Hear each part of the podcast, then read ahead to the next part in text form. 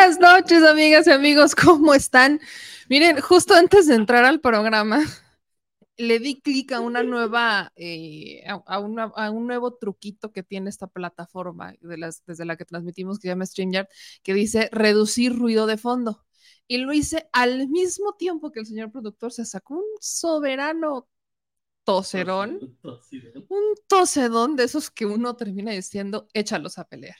Entonces, ustedes se acaban de ahorrar un sonido innecesario, que sobre todo para las que nos, las personas que nos escuchan por Spotify, es como de, ¿qué es esto? ¿Acaso estamos en la mano peluda y ahora empezamos así?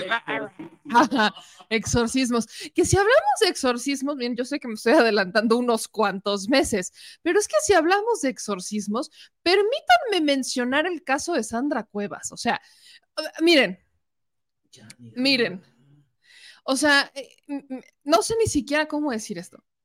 Sandra Cuevas está oficialmente inaugurando la temporada de Halloween muchos meses antes. Eh, parece que está en un tipo, vaya, es que se ha convertido en una, en una de memes esto que les voy a enseñar. La señora Sandra Cuevas que sabemos que quiere ser policía y que ya juega que se viste de comando táctico y que se sube a las cuatrimotos y que cierra los espacios, en las calles para grabar TikToks y todo eso, ya sea que operativos así bien rudos, tipo, este... ¿Cómo se llama la serie? No sé, SWAT, ¿no? Una cosa así. No, no, no, no, ya saben, Sandra Cuevas, mire, Sandra Cuevas no pavimentará las calles de la Cuauhtémoc. Sandra Cuevas. Casi me dislocan la A Sandra Cuevas, eso de pavimentar está en el pasado. Sandra Cuevas, eso de, o sea, de ponerse a pintar las calles, a que los servicios públicos, el alumbrado, los semáforos funcionen, no, eso no, eso no funciona, eso no es necesario en la alcaldía Cuauhtémoc, en el corazón de la capital del país. No, no, no, eso no es necesario. Eh, el tema de limpieza, solo cuando ella pasa y hace los operativos, porque si no se le olvida o le avienta la culpa a la Ciudad de México, al gobierno diciendo que eso les toca a ellos y ella no. Miren, Sandra Cuevas podrá no hacer mil cosas que debería de hacer, pero hacernos reír, sí.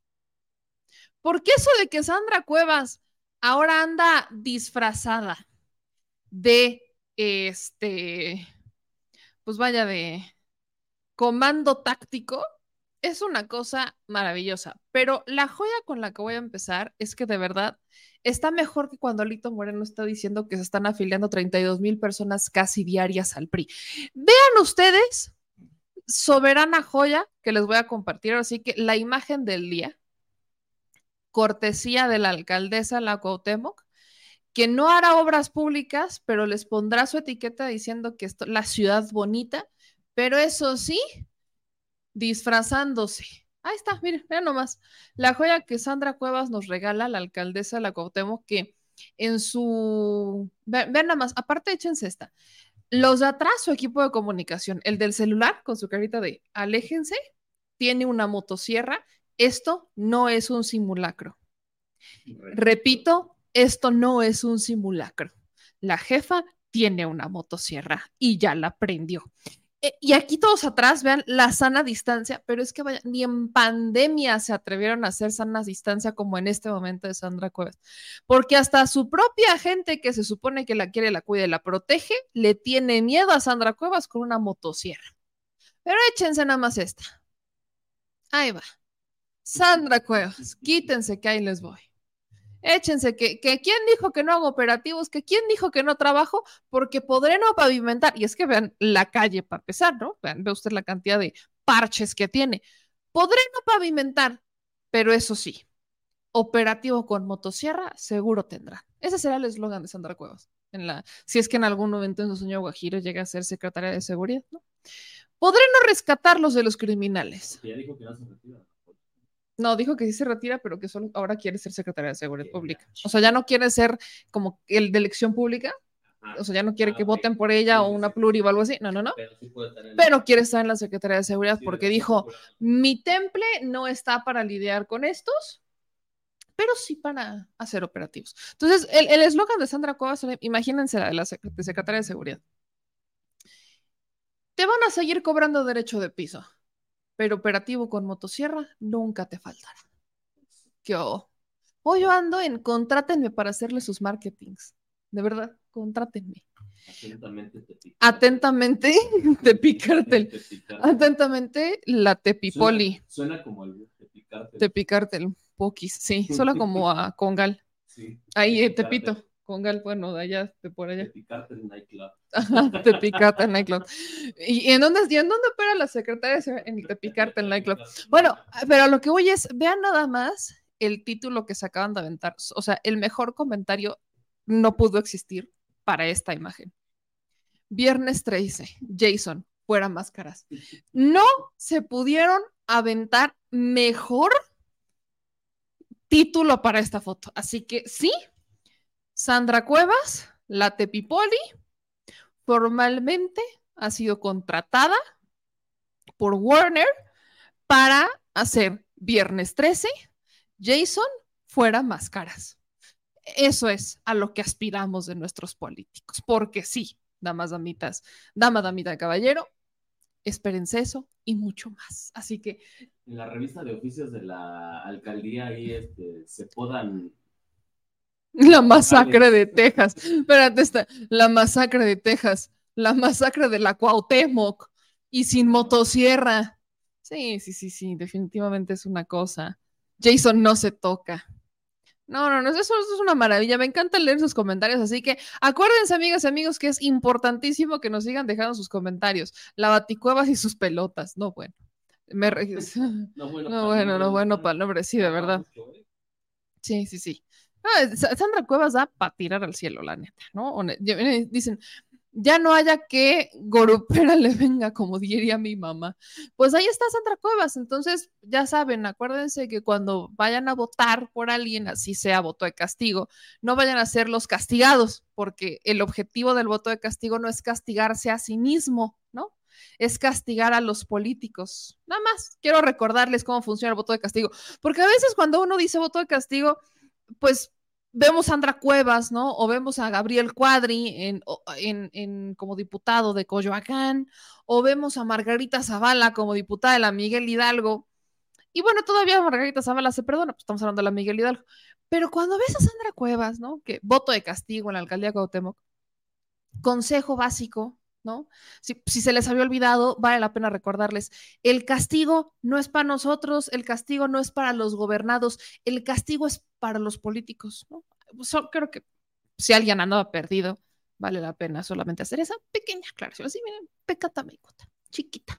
Pero bueno, gracias a todos los que ya se están conectando, que ya están dejando aquí todos sus comentarios y que nos ven también en vivo, porque hoy tengo muchas cosas que decir. Si ustedes creyeron que lo de Sandra Cuevas era el momento chusco del de, de la noche, no, no, no, no. Esto apenas empieza, ¿sí? Y vamos a hablar de discriminación. ¿Les parece? Hablemos de discriminación. Hablemos de discriminación inversa. Me encanta. ¿O qué les parece racismo inverso? Esa es una joya. Discriminación inversa.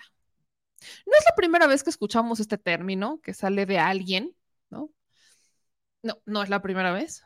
Seguramente a- algún amigo que tengan ahí o algún conocido que se fue a vivir a Tulum dice que ha sufrido discriminación inversa porque vive en un depa de 6, 7 millones de, de pesos en Tulum y se siente discriminado. Ajá, se siente discriminado por ser güerito de ojo verde, pero ya bronceado, color, color dorado, Luis Miguel, y vive en Tulum con el depa que sus papis le pagan. Luis Miguel no es de Tulum, No, Diamante Negro, Yo dije, color bronceado Luis Miguel. No, a ver, eh, a ver, no, no, no, no, no, discúlpame, pero es que el bronceado de... Sí, claro. Claro, por supuesto. El del famosísimo diamante negro es me fui a pintar con chapopote. O sea, ya es demasiado. Estamos hablando de niños fresitas. Luis Miguel, color sol de Luis Miguel. Entonces, eh, ya lo hemos escuchado mucho cómo se quejan. Ajá, el otro es como garapiñado.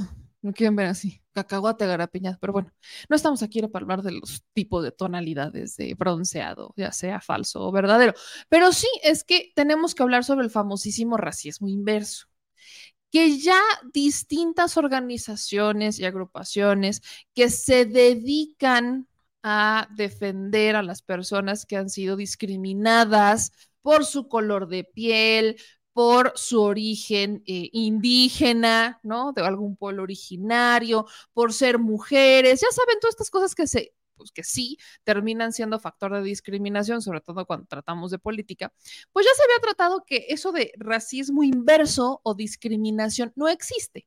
¿Por qué? ¿Qué es? O sea, entiéndase de la siguiente manera, y quiero ser muy enfática en esto porque escuché a dos políticos, dos, dos políticos aventarse la maroma de, es que a mí me están discriminando por ser güero. Ahorita les digo quién.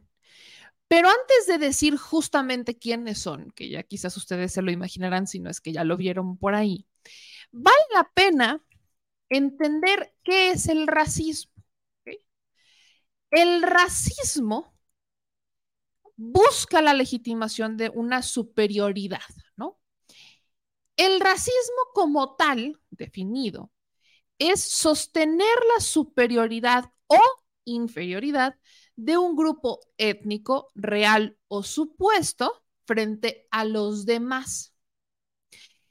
El racismo y la discriminación racial afectan diariamente a millones de personas en el mundo hay diferentes tipos de racismo, hay, muchos tipos de racismo, pero prácticamente se entiende que es cuando una persona o un grupo de personas están atacando o sienten odio hacia otras por tener características o cualidades distintas como el color de piel, idioma o lugar de nacimiento.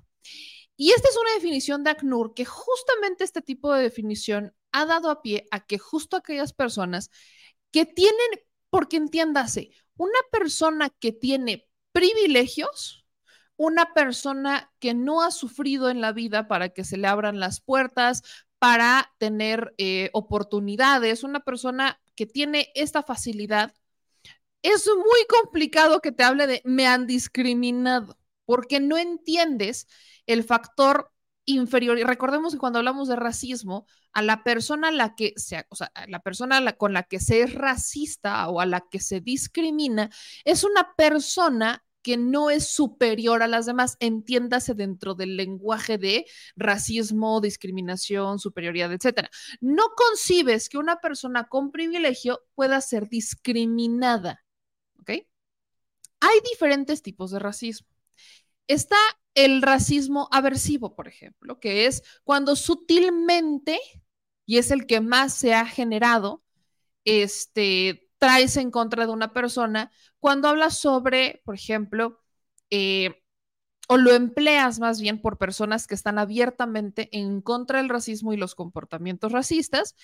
Y este tipo de racismo se pretende una igualdad de derechos y libertad para que cada grupo viva su propia cultura abiertamente, pero las actividades o más bien las actitudes racistas son cuando pues mediante cierta falta de empatía o mostrando frialdad, digamos que ese es el racismo que aplican muchos en el PAN, llamémoslo así, que dicen estar en contra del racismo y que eh, se oponen fielmente al racismo, pero que cuando ven a una persona que es diferente a ellos, con un color de piel distinto o con una vaya, clase social distinta o grupo étnico distinto, los voltean a ver de arriba abajo y ya sabes, le estás en la clásica barrida.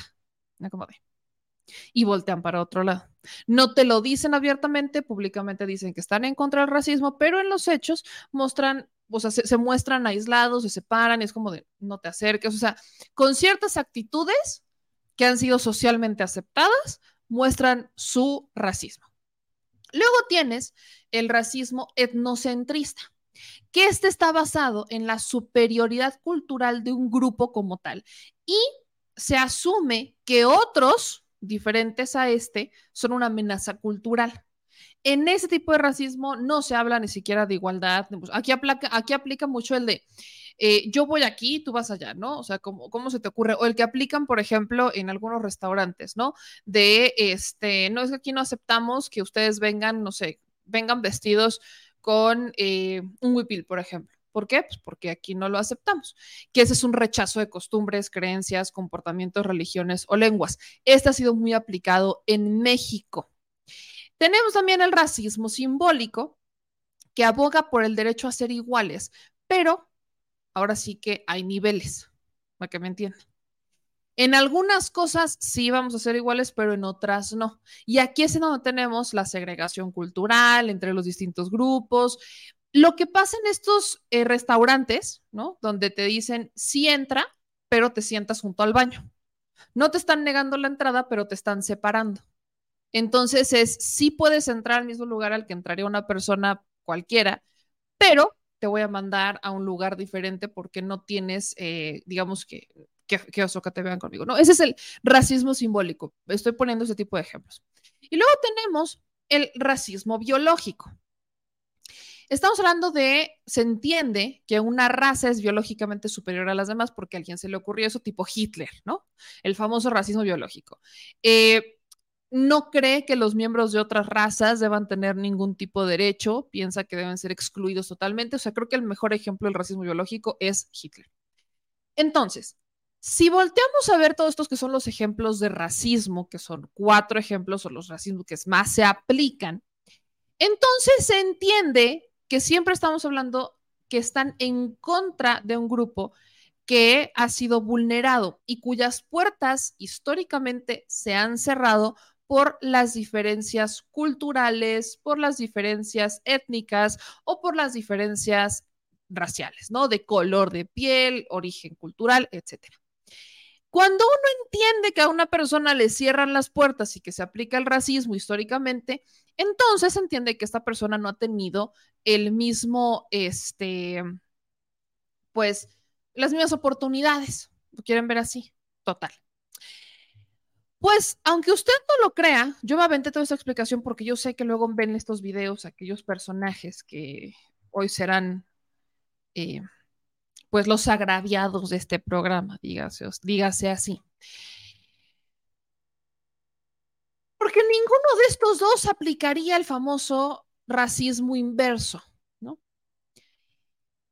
El racismo inverso, y yo no creo, yo, y soy de las que dice el racismo inverso no existe porque, insisto, hablamos de una superioridad a otra. Pero ustedes se imaginan a Santiago Krill diciendo que ha sido discriminado por ser güerito y de ojo claro. ¿Cuándo han discriminado a Santiago Krill? O sea, yo, yo sí quiero, yo sí quiero que usted entienda esto. ¿Cuándo han discriminado a Enrique de la Madrid por ser güerito? Bueno, pues en su gustada sección de Los güeritos también lloramos, Santiago Grill salió a decir que el presidente Andrés Manuel López Obrador lo discrimina por güero y de ojo claro. Escuche usted lo que dijo Santiago Krill, así que con todo respeto, casi se le vuelven a salir las lágrimas, pero no, se aferró a sus pulseritas y sacó esta joya. Han hecho muchas campañas en mi contra de muchos tipos. Eh, en las mañaneras he sido objeto de infundios, he sido objeto de ataques, no solamente a mí, a mi familia, a mi origen, al color de mi piel, al color de mis ojos, porque es una discriminación inversa la que él hace, eh, porque aquí no todos somos iguales. El pueblo es de él y los demás ni a pueblo llegamos. Entonces es un hombre que tiene eh, ese vicio eh, de perversidad psicológica, de dividir, de confrontar y de hacerlo con resentimiento, con división, con odio, con venganza. Entonces no dudo que haya muchos más ataques eh, a cualquiera de los aspirantes pero estoy listo. decidido enfrentarlos en el terreno que ellos quieran. Ahí estoy. Listo, decidido. Ok. Bueno. Discriminado. He sufrido discriminación a la inversa por mi color de piel y mis ojos. ¿Es, es, es, es que es en serio esto? Y por ahí me decían, racismo y discriminación es lo mismo. No, no es lo mismo. Porque la discriminación se puede dar por muchas otras cosas que no sean la raza. Racismo se refiere particularmente a tu origen, de dónde vienes, tu origen étnico, eh, tus costumbres, tu cultura, tu color de piel, etc. A, esos, a eso se refiere el racismo. E, entonces, casi casi aplica, creí la de, el presidente me discrimina por ser un niño bonito el presidente. Creo que estos políticos no han terminado y luego dice, él es pueblo, él tiene al pueblo y los demás ni a pueblo llegamos. Creo que valdría la pena que el propio Santiago Krill y que la, la oposición en general escuche las palabras de Santiago Krill, porque hay algo de verdad en sus palabras. Y ese es el problema, que de manera indirecta saben qué es lo que está pasando, pero no se atreven a aceptarlo públicamente. Santiago Krill dice, él tiene al pueblo y hay otros que ni a pueblo llegamos. ¿Es correcto? La pregunta es, ¿por qué Andrés Manuel López Obrador tiene al pueblo y ustedes no? Yo siempre he dicho, el pueblo somos todos. No importa tu clase social, tu origen, el pueblo somos todos. Por definición, voy el pueblo somos todos. Los que poblamos un lugar, aquí somos todos pueblo. Pero políticamente, la palabra pueblo se ha utilizado para las clases más bajas, las clases más afectadas, las más necesitadas, que son las que a veces más votan. Entonces, cuando escuchas a Santiago Krill decir, él tiene al pueblo y nosotros ya hay quienes ni a pueblo llegamos, es que sí es cierto. Pero pregúntense por qué. No es por su color de piel. No, no es por sus ojitos claros. Y tampoco es por sus posgrados en el extranjero. Pero ahí empieza el tema. Que creen que por tener oportunidades, que por tener herramientas, que por tener posibilidades que otros no tienen, ellos se pueden alejar del pueblo para decirles qué hacer. Y ese es el problema. Y eso es lo que estas personas no entienden. Y eso es lo que este tipo de políticos no entiende. Pudo haber dicho, el presidente a cada rato me critica por mi color de pelo, por mis ojos, por mi piel. Pudo haber dicho, es más, pudo haber dicho, el presidente me hace bullying. Pudo haberlo dicho. Y todavía, dices, está dentro de la narrativa. Pero decir el presidente me discrimina, que, o sea, cuando entiéndase discriminación como un factor que te impide acceder oportunidades como un factor de rechazo, entiéndase discriminación como un factor que te cierra puertas. Las puertas que Santiago Krill quiere abrir ahorita, que son las de la presidencia de la República, no las determina el presidente, las determina la gente. Pero este, esta idea que ellos se han preconcebido de que son superiores, porque Santiago Krill es de este grupo de personas, de políticos, que se siente con la preparación porque ha estado muy estudiado, porque ha tenido todas las herramientas, eh, ha tenido cargos públicos, o sea, se sienten que solamente por tener esas herramientas, que solamente por haber tenido una buena educación, por haber nacido en una casa bien, por no haber tenido carencias, sienten que ellos pueden llegar a decirle a la gente qué es lo que van a hacer por ellos, porque según lo que piensa este grupo político superior, es lo que se necesita. Y ese ha sido el histórico problema de los partidos políticos, que se han alejado de los representados. Ahora, Santiago Krill le llama discriminación. Bueno, discriminación la que ha sufrido la gente que ha querido acceder a sus representantes populares y a las que le han cerrado la puerta. Discriminación la que han sufrido millones de mexicanos que fueron y que buscaron la ayuda de Santiago Krill cuando era secretario de gobernación y que no recibieron respuesta. Eso sí podría empezar a catalogar como discriminación. ¿Por qué? Porque quienes se han recibido a los empresarios.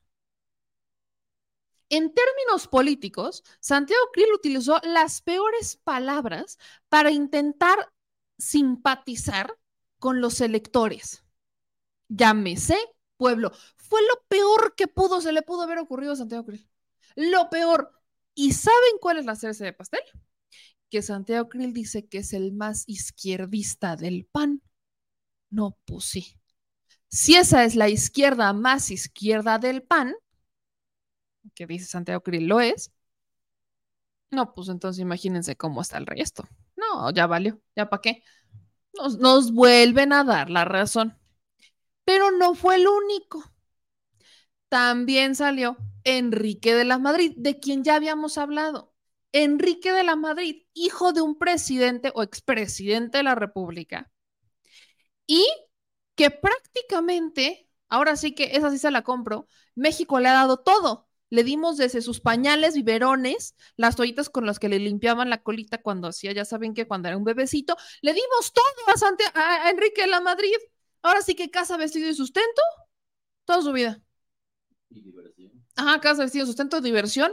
Y ahí sí entraba el diamante negro y vivan las pedas. Eso es lo que le dimos a Enrique de Madrid. Así que sí, cuando dice que México le dio todo y que ahora se lo quiere devolver, pues le creo esa parte. Nada más que yo no sé si va a devolverlo con pedas. Esa parte no tengo dudas. Pero Enrique de la Madrid,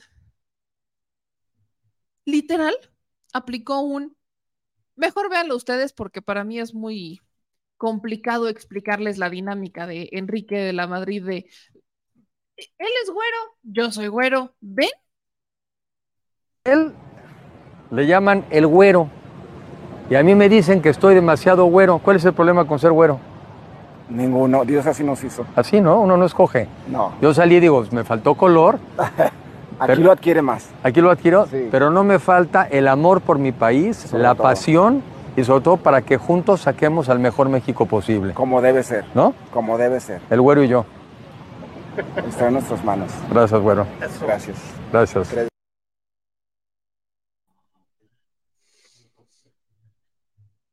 Pobre señor, o sea, ahora sí que me compadezco del otro güero. Sí me compadezco, sí, sí me compadezco, sí me compadezco un poquito, porque ahora sí que, disculpe usted.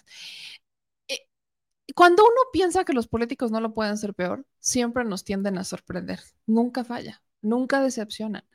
Ahora yo pregunto eh, cómo ha estado la discriminación de la que ha sido eh, ¿Cuántas puertas le cerró la discriminación a Enrique la Madrid por ser güero?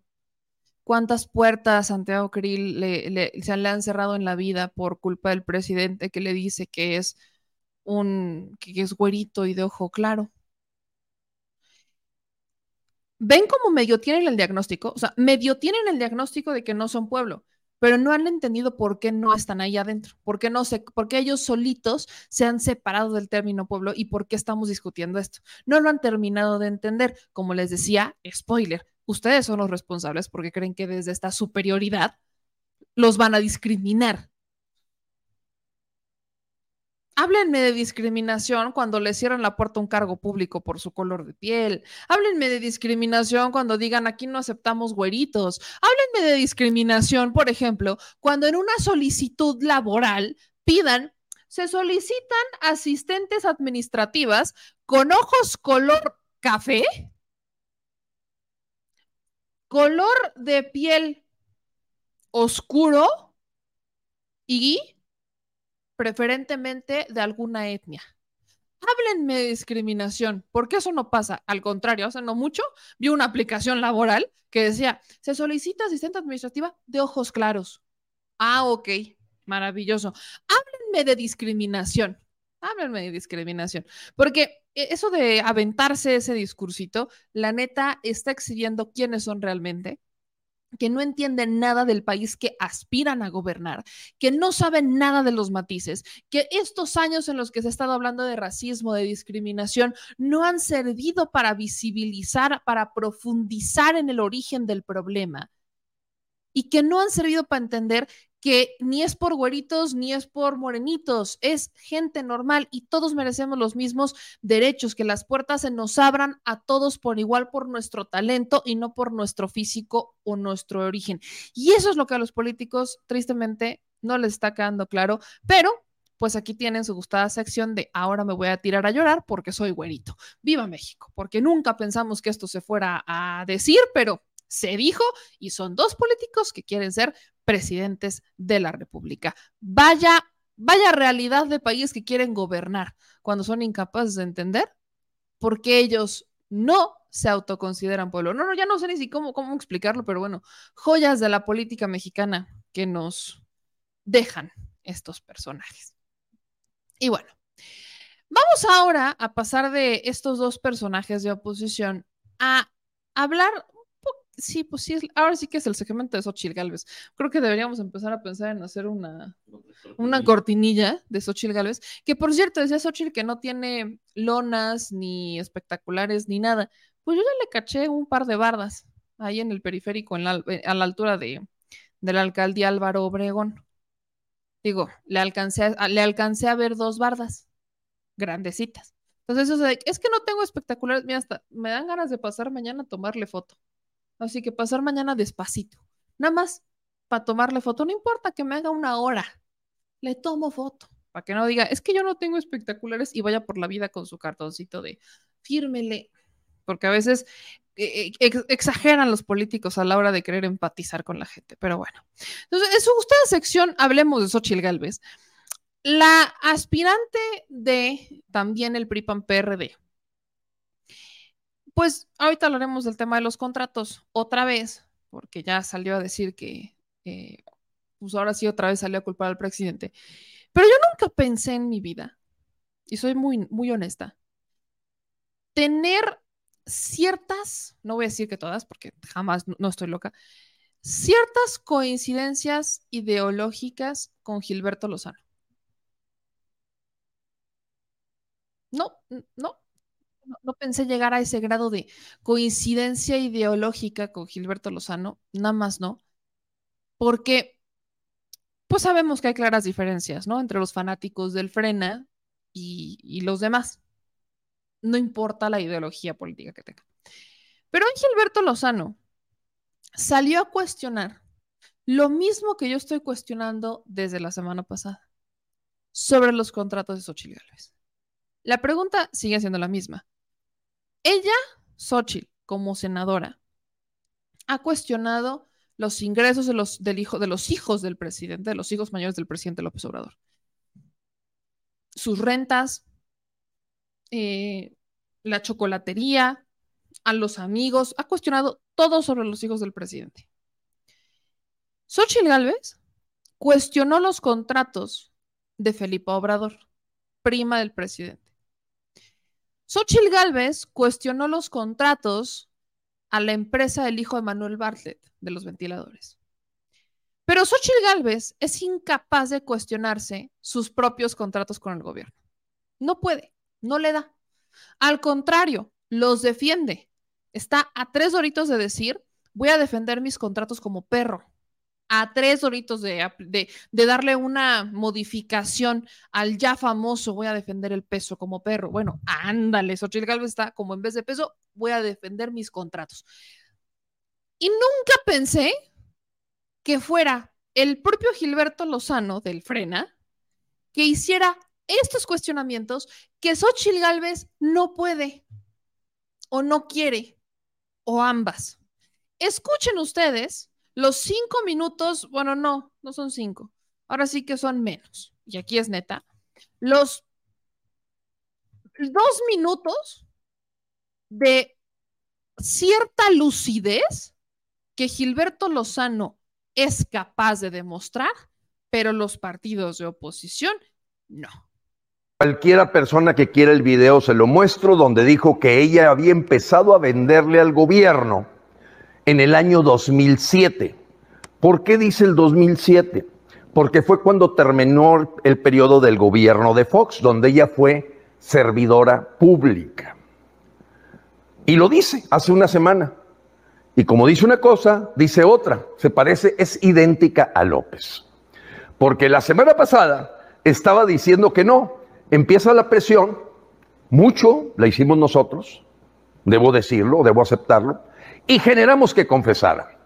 Porque a la hora de estarle mandando a todos los comunicadores de decir, oye, esta mujer es de piel de barro, es de pies de barro, es una mentira, es un engaño, es un fenómeno mediático, es un empujadero de millones de pesos para tratar de hacer creer a la gente que hay una esperanza, y resulta que ya este viernes aceptó. Efectivamente, sí vendió cuatro millones, dos millones de pesos durante el gobierno de Fox, porque una semana antes había dicho que no le había vendido nada, que por lo tanto sus contratos eran legales porque ya no era funcionaria pública, que ella había empezado a venderle al gobierno en el 2007. Pues sí, hasta ahí suena todo muy bien. Quiere decir que entonces sí conoce la ley, sí sabe que un servidor público no puede beneficiarse a él o a sus familiares hasta el cuarto grado a través de venderle contratos al gobierno. Ok, no se vale con los hijos de Manuel Barlet, con, con los hijos de López, pero sí con, sí con la, la empresa de Xochitl. Bueno,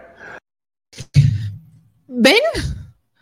O sea, creo que, a ver, si Gilberto Lozano pudo hacer ese simple cuestionamiento, si esta persona que en más de una ocasión nos ha demostrado que tiene muchos y serios problemas para ver la realidad, que hasta la virgencita se le cae, es capaz de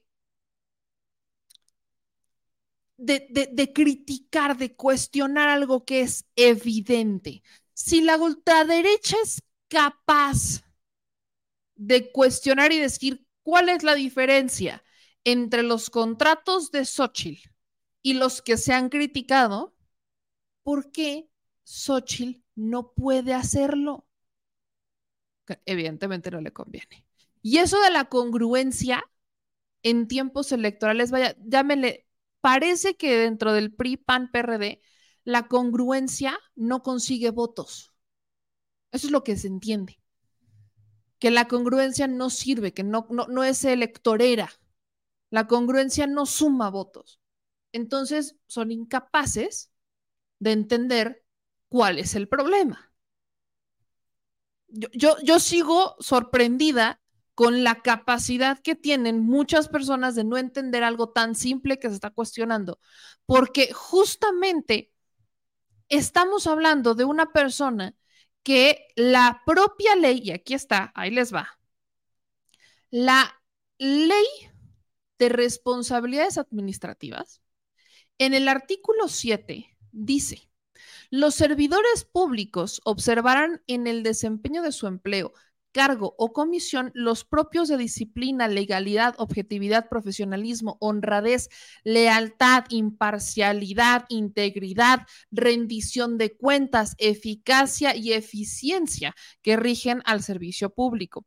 Para la efectividad para la efectiva aplicación de dichos principios, los servidores públicos observarán las siguientes, las siguientes directrices. Y me voy hasta el apartado décimo, donde dice, se abstendrán de asociarse con inversionistas, contratistas o empresarios nacionales o extranjeros para establecer cualquier tipo de negocio privado que afecte el desempeño imparcial y objetivo en razón de intereses personales o familiares hasta el cuarto grado por consanguinidad o afinidad. O sea, este es el artículo 7 de la ley de responsabilidades administrativas. Todavía en el octavo habla del tema ya de los, de los presuntos conflictos de interés, que ya también lo habíamos explicado. Y lo que les dije, es cierto que no simplemente porque existan los contratos vamos a hablar que existe corrupción, pero sí debería de existir una declaración de Xochil Gálvez. Xochil Gálvez no debería de aparecer como socia en ninguna de las empresas. Y Xochil Gálvez debería de mantenerse alejada por completo de esos negocios. Pero no, no, no, no, no, no, no.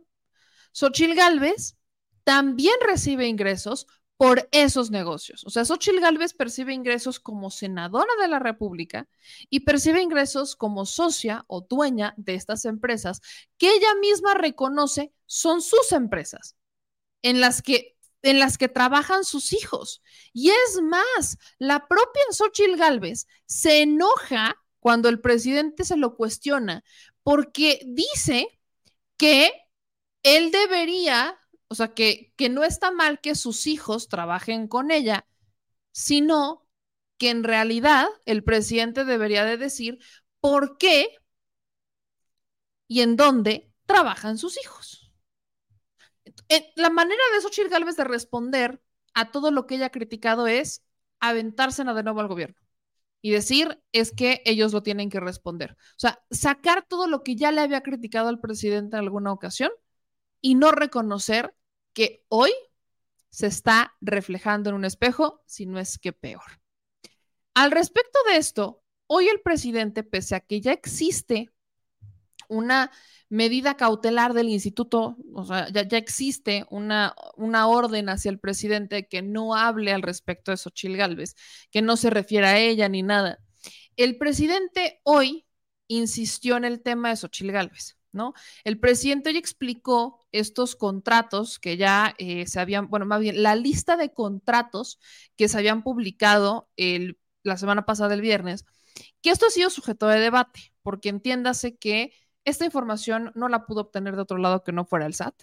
O sea, no se pudo haber obtenido de otro lado que no fuera la Secretaría de Hacienda, porque los únicos que tienen la información de cuánto entra, cuánto sale en una empresa en los giros privados es la Secretaría de Hacienda.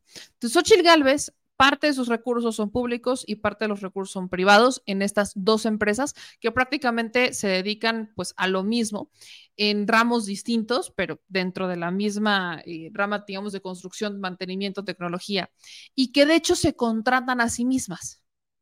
o sea, eh, una de las empresas es clienta de la otra. Y así es como Xochitl eh, se maneja en muchas empresas o muchos empresarios que tienen dos razones sociales, tienden a ser clientes de su otra razón social, ahora sí que para que todo quede en casa.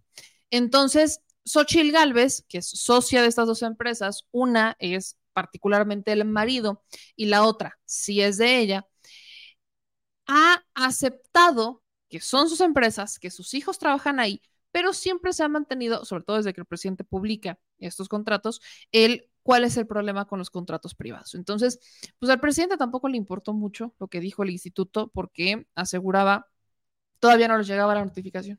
Entonces, acuérdense que hasta que no les llegue la notificación formal, no se han dado por enterados. Así que parece ser que esta fue la última mañanera en la que el presidente habla al respecto de los contratos de Xochitl y pues lo explico de la siguiente manera. Ahora sí que ahí está el cuestionamiento, la explicación completa desde la perspectiva del presidente de México, que pues ha criticado a Xochitl Gálvez por los contratos y por ser la, eh, la corcholata tapada, es así, de la oposición, a la que ven con cierta esperancita. Este es el domicilio de la empresa.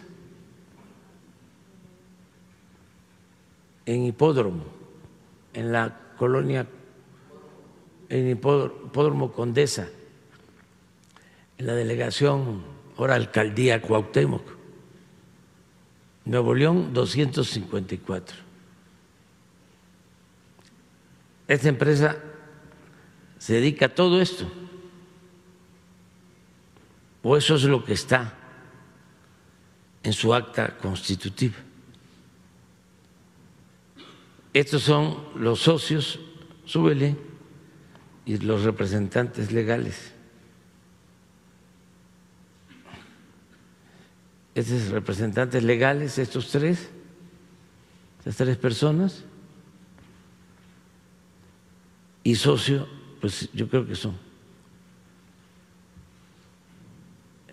Es Berta, es ella, ¿verdad? Berta Xochitl Galvez Ruiz, socio. Y debe ser familiar. Representante legal y socio. Esta empresa, bájale. La señora fue, creo, jefa delegacional, ¿no?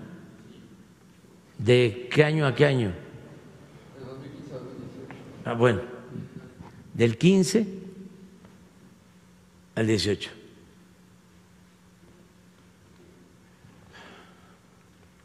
Nada más del sector público, ¿sí? Obtuvo estos contratos, uno de tres millones de la Secretaría de la Defensa en el 15, otro muy poquito del Instituto Nacional para la Evaluación de la Educación de 43 mil, o sea, como tres millones cien mil. Luego, al año siguiente ya subió a 15 millones de la defensa y 344 mil de el Instituto Nacional para la Evaluación de la Educación. Y luego ya el Instituto Nacional ya le aumentó a dos millones doscientos cincuenta y ocho. Ah, y en el 18 sí le aumentó más, a seis millones. Bueno, el caso es que en este mismo tiempo, del 15 al 18, así es, estos son desarrolladores que tienen también 56 millones de contrato en el 17, 8 millones en el 18. Este es de ahí, de, porque es residencia residencial. Mariano Escobedo es de Miguel Hidalgo, ¿no?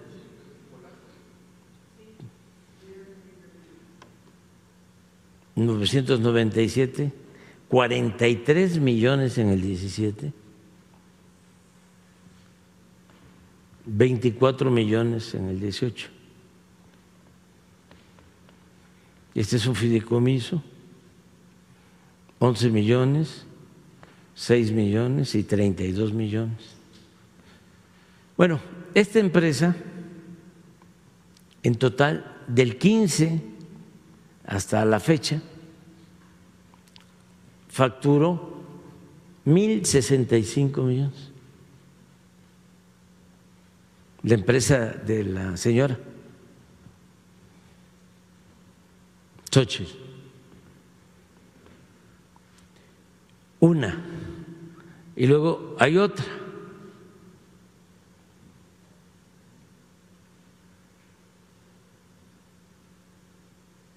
Es esta, ¿no? Sigue, bueno, son las mismas, así son otras empresas desarrolladoras.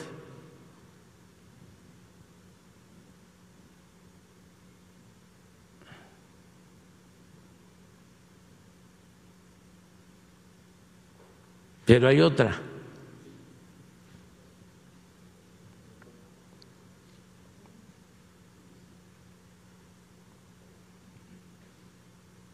Es otra. Adelante. Esta. ¿Tiene otro nombre? Pues se dedica a lo mismo. Y es la misma dirección.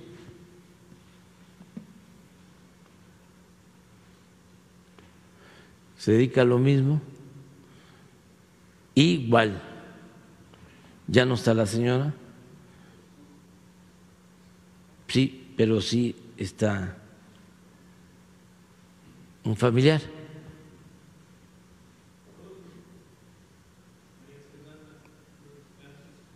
Ah, sí, dos.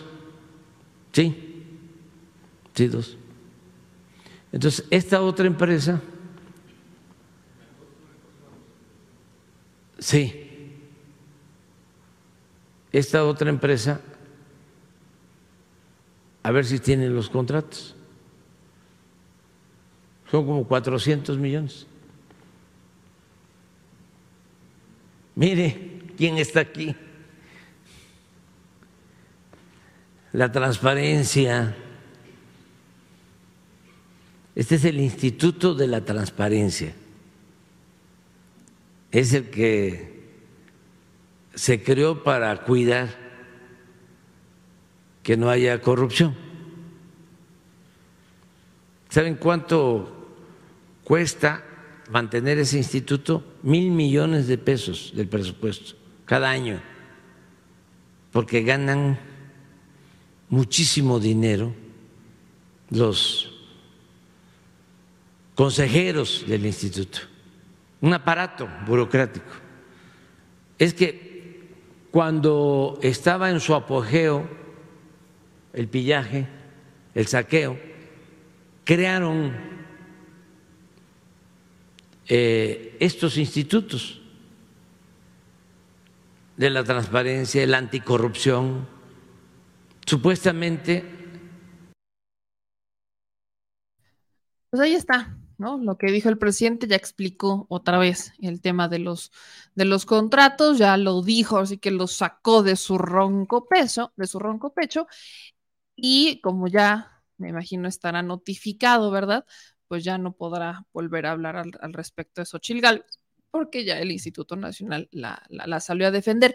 Que por cierto, Adán Augusto eh, se posicionó en sus redes sociales no hace mucho, quejándose justamente del tema, ¿no? de esta decisión del instituto. Dice eh, Adán Augusto, desde que López Obrador llegó a la presidencia de la República, una parte de la autoridad electoral ha hecho todo lo posible, rozando incluso la censura, para limitar su libertad de expresión. No le permitieron defender su gestión públicamente en la revocación de mandato, prohibieron el uso del amlito y del pejeluche, incluso nos quieren sancionar si nos referimos a él como ya sabes quién. Eh, tiembla Voldemort. Ahora quieren prohibirle que responda a quienes desde un cargo público lo insultan y difaman, y todos estos intentos fueron un fracaso monumental. Aquí somos millones los que lo admiramos y lo defendemos. Entonces, bueno, ahí está, ¿no? Adán Augusto, que salió a defender al presidente López Obrador a raíz de la decisión que toma este, pues que toma el, INE para que el presidente, pues ya no, ahora sí que a proteger en este caso a, eh, a Xochil Gálvez para poder entregar esta notificación. Ahora, al respecto de la notificación, el INE no se la pudo entregar personalmente al presidente para que no hable sobre temas, porque aparte no fue solamente sobre Xochitl Gálvez, ¿eh? sino que los protegió a todos. Es una notificación para que el presidente no hable sobre temas electorales y aspirantes eh, presidenciales. Entonces, eh, o sea, aplica para todos los del PAN, aplica en teoría para todos los de Morena y no le pudieron entregar porque la oficialía de partes y la Consejería Jurídica de Presidencia ya salieron de vacaciones.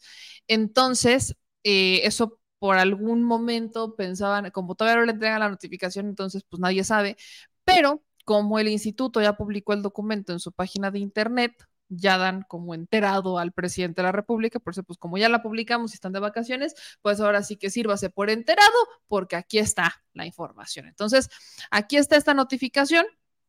Como les decía, aquí está, en donde pues ya eh, le prohíben al presidente de la República hablar al respecto de temas este, electorales o de alguno de los aspirantes. Eso ya quedó claro y a partir de ya el presidente no lo deberá hacer o le mandan una medida cautelar, que quiere decir que le van a bajar la mañanera, etcétera. Entonces ya, ya sabemos que ya se le, pues ahora sí que ya se le presentó. Xochil Gálvez, ahora sí, presentó también, o más bien amplió denuncias que presentó ante el Instituto Nacional Electoral contra el presidente por el tema de los contratos eh, bajo el criterio de difundir información sobre su persona y de las empresas de las que es socia, debido a que el presidente violó su derecho a la privacidad, secrecía bancaria y financiera. Entonces, también Xochil Gálvez, pues ya le responde al presidente con esta este, denuncia en la que no va a, pues ahora sí que vamos a ver qué pasa con la denuncia, porque sí, ya ahí el, está el tema de no puede hablar de mí y además no puede seguir publicando mi información bancaria. Al respecto del monto de los contratos, solo para también aclararlo, Xochitl Gálvez ha estado diciendo que si el presidente está tan segura, eh, seguro que ella ganó estos 1.400 o más de 1.400 millones de pesos en los contratos, pues entonces que lo demuestre. Yo solamente insisto con la aclaración, el presidente dijo que han 1.400 millones por los contratos en general, sin especificar si eran privados o públicos. Se entiende que ah, una vez al ver el documento, pues que es la mezcla de privados y públicos. Entonces, pues ahí está la crítica. Pero insisto, independientemente de los dimes y diretes, yo, o sea, para algo existen las famosas eh, declaraciones patrimoniales. Para algo existen. Se supone que la declaración patrimonial justamente nos ayuda a, a, ver cómo entran estos políticos, a ver cómo es que ellos van llegando, qué es lo que hacen, etcétera. O sea, se supone que para eso funcionan las declaraciones patrimoniales, en donde también aclaran si hay algún conflicto de interés o no, pero tristemente en el caso de Xochitl Galvez, pues ni conflicto de interés aclarado, ni mucho menos. Es más, Xochitl Galvez le aventó la culpa y solo fue un medio el que salió a defenderla porque yo no he visto el documento, nadie lo ha visto. Xochitl Galvez le avienta la responsabilidad al Senado de la declaración de conflicto de intereses. Dice que sí la presentó, pero que el Senado no la subió. Y el medio que publica la información es el diario Etcétera, creo que es el de Riva Palacio etcétera. Una de las reporteras de este medio, creo que es la directora editorial de este medio, es la que estaba confundiendo a Taibo con un señor vestido de camisa. Taibo, Taibo, con camisa y con peinado de libro. Miren, lo único que va a peinar de libros Taibo son los libros que lee y escribe. No hay manera. Pero bueno, la directora de esta revista, la que revisa el contenido de la revista, es la que dijo que Taibo estaba en un restaurante bien fifi y que lo confundió con un señor de camisa. Pues en esa revista es justamente en donde dicen que Xochil Gálvez este, sí publicó su declaración de conflicto de interés, pero que el Senado no la subió. Y aparte dice, en un documento en posesión de, a ver, si tienes el documento en posesión, yo no entiendo porque es una manía de muchos medios. Yo no entiendo esa manía. Si tienes el documento en posesión que comprueba lo que estás diciendo, ¿qué manía de no ponerlo como captura de pantalla, imagen, documento actu ajá, documento adjunto, sobre todo cuando estás hablando de una persona pública? O sea, solamente, ¿qué les cuesta mucho trabajo testear la dirección y el teléfono? ¿Les cuesta mucho trabajo? Y no lo publican, solamente dicen, en un documento en posesión de... ¿Y en dónde está el documento? Nadie lo ha visto. Es un documento fantasma. Pero Xochitl Gálvez le avienta la responsabilidad a, otros y dice que ella sí publicó muy bien su declaración y no sé qué. Bueno. Entonces, todo esto para decirles que tiene más sentido común Gilberto Lozano que muchos del PAN, del PRI y hasta del PRD. Hablando del PRD, porque hay que hablar del PRD. Zambrano, Chuchito Zambrano, salió a defender a Xochitl Gálvez. Chuchito Zambrano dijo, quítense que ahí les voy. Ya llegó su caballero a defender a Xochitl Gálvez. Y le pide al presidente Andrés Manuel López Obrador que por favor deje de atacar a su candidata, que seguramente le tiene miedo, mucho miedo. Escuchen esto. Como presidente nacional del PRD, le exijo de nuevo a López Obrador que actúe como presidente de la República, como jefe de Estado y deje de hacerlo como jefe de pandilla, que combata a los grupos criminales y respete la Constitución y a los órganos electorales. Y al mismo tiempo le exijo que cese la persecución política contra los opositores, especialmente que cese la alevosa persecución política contra Xochitl Gálvez, que aspira a ser la responsable nacional del Frente Amplio por México. Respete la Constitución y la ley, señor López Obrador deje de actuar como delincuente.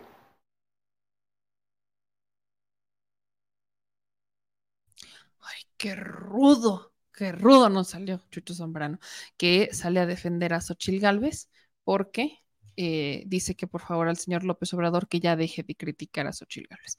Entonces, bueno, ahí tienen entre los defensores y entre los que salen al quite, ahí hay de todo y para todos. Entonces, Xochil Gálvez eh, sigue siendo un tema de conversación, pese que ya vi por ahí una columna de este, del, del financiero, es, perdón, del financiero, donde ya están diciendo que hay ciertos problemas para Xochitl Galvez con estos, los que les decía, los famosos filtros panistas, ¿no?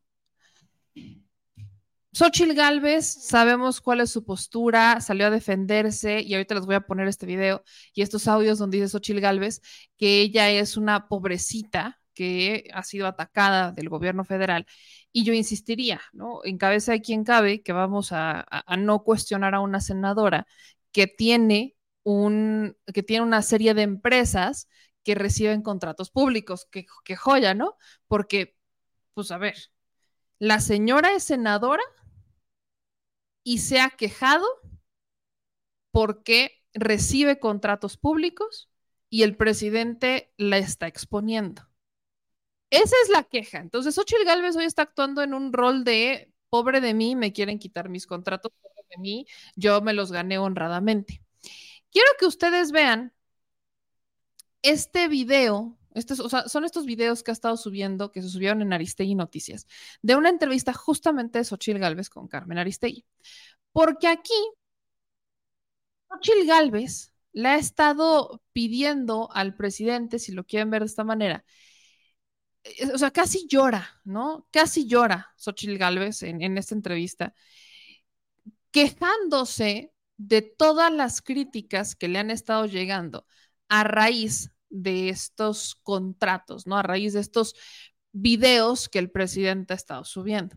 Quiero que ustedes vean esta en particular, ¿no? Estos videos que están empezando a subir, simpatizantes de Xochitl Galvez, que ponen lo siguiente, vean cómo Xochitl se ha empezado a defender en medios de comunicación.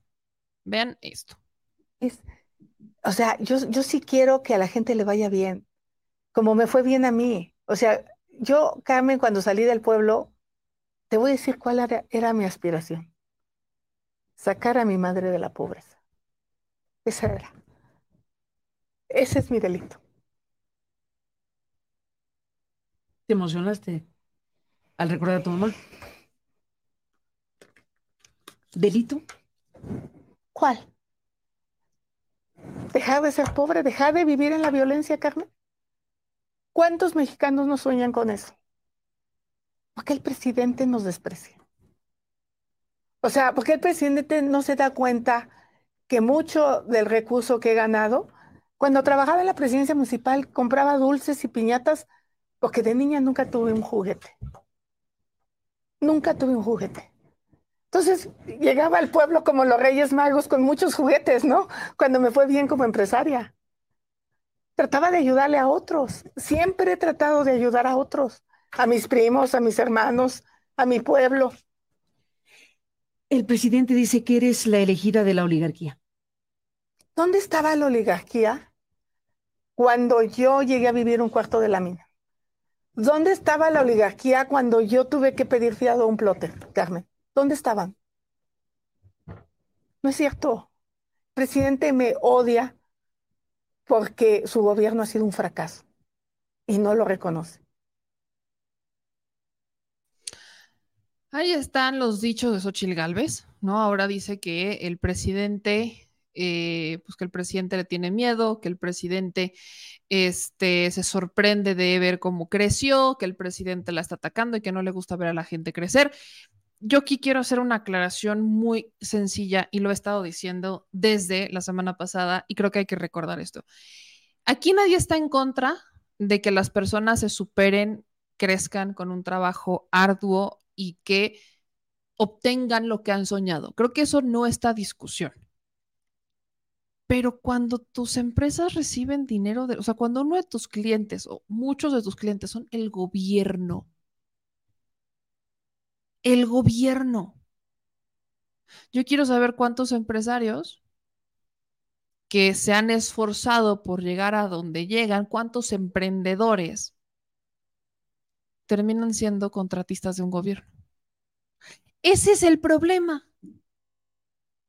que la señora es servidora pública desde hace muchos años. Trabajó en la presidencia con Vicente Fox, fue jefa delegacional en la Miguel Hidalgo, ahora es senadora de la República y quiere ser presidenta. Xochitl Gálvez se está escudando en su historia personal, que yo no estoy diciendo que esté mal, pero ahora resulta que tenemos que pedirle perdón y que no tenemos que pedirle cuentas a una funcionaria pública por empresas que licitan con el gobierno.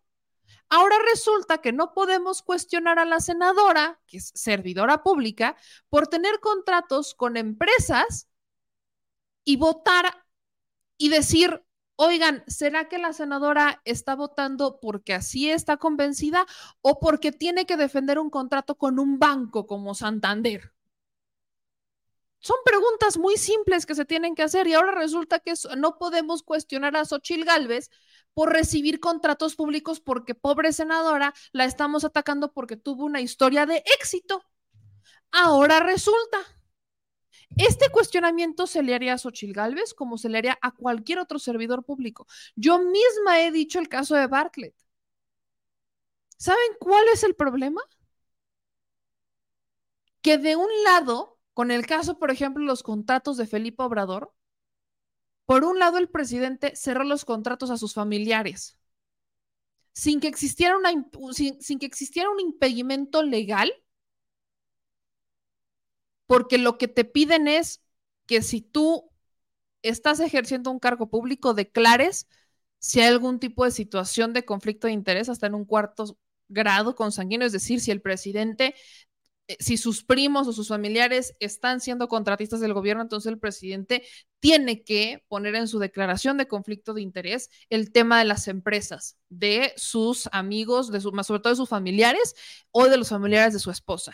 Es lo que tendrían que hacer para que a partir de ahí se inicie una supervisión para determinar que ese contrato fue a través de una licitación pública que cumplió con todos los requisitos, y que no se obtuvo de manera eh, bajo un tráfico de influencias. Por eso he sido muy clara en el procedimiento de conflicto de interés. Yo aquí, aquí nadie está cuestionando hasta este momento a Xochil Gálvez de corrupción. A Xochil Gálvez se le está cuestionando por ocultar los contratos y por ahora sentarse a llorar porque se los pueden quitar porque es servidora pública cuando no declaró el conflicto de interés. Aquí se tiene que revisar cómo es que Xochil Gálvez ha recibido tantas, porque son adjudicaciones directas en contratos que no necesariamente requieren ser una adjudicación directa. Porque no es como el caso, por ejemplo, de Felipe Obrador, para los que les encantan las comparaciones de este tipo, que ella en muchos de los contratos de su empresa, que tenía muchos años trabajando con Pemex, estaba por invitación de dos o tres más personas. Ni siquiera ella era la, la contratista principal. Fue invitada por otra empresa. Bueno, en el caso de Xochil Gálvez, a sus empresas son las que se las daban por adjudicación directa. Entonces, evidentemente, al no, al no, es, al no publicar estos eh, conflictos de interés, al esconderlos, Claramente Xochitl Gálvez está escondiendo algo y no podemos más que cuestionar si esos contratos fueron completamente legales o si fue por tráfico de influencias. Pero ¿saben cuál es la cereza del pastel de esta joya? Irving Pineda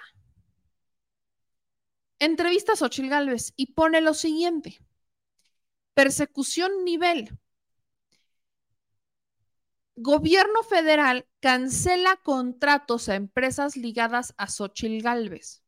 Y la respuesta de la senadora es, íbamos a firmar un contrato en Banobras y nos lo cancelaron. Era de 400 mil pesos, pero lo habíamos ganado derecho. Pero él ya dio instrucciones de que no me den trabajo.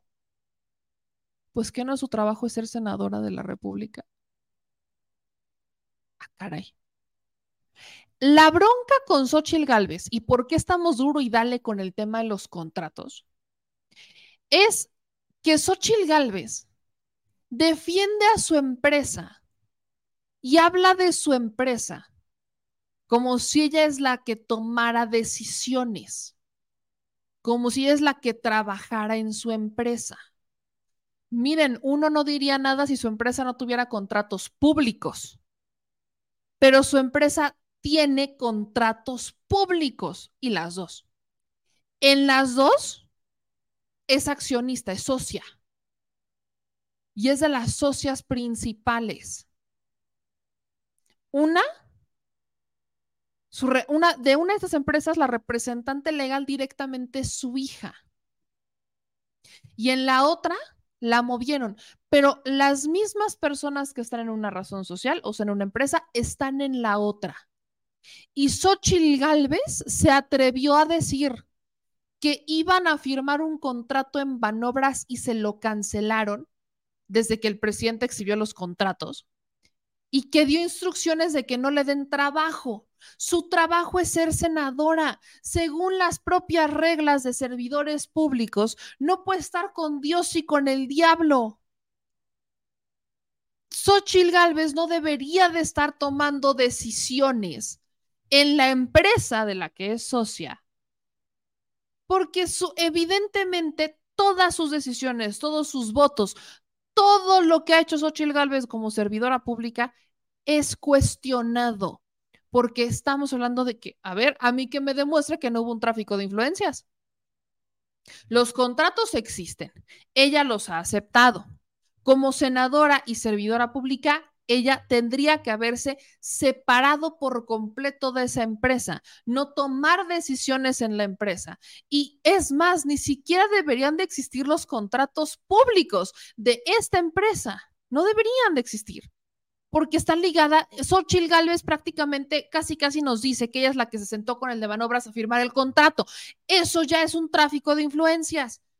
La senadora no estamos hablando de un Gustavo de Hoyos, pónganle, que Gustavo de Hoyos es empresario, que sí se ha metido en la política, sí, pero no, es servidor público. Gustavo de Hoyos todavía podría ser contratista del gobierno federal y solamente nos quejaríamos por los millones que le habrían dado de manera que no se los pueden dar a otra persona, pero no pasa de ahí. Xochitl Gálvez es servidora pública, es senadora, antes fue jefa delegacional de la Miguel Hidalgo y estuvo también en la, en, en la presidencia con Vicente Fox en, en, el Instituto Nacional Indigenista. La señora se tendría que haber marcado una raya completita de estas empresas y voltearse a un lado. Y aún así serían cuestionadas si tuvieran contratos con el gobierno, por el marido, por las hijas, por el hijo.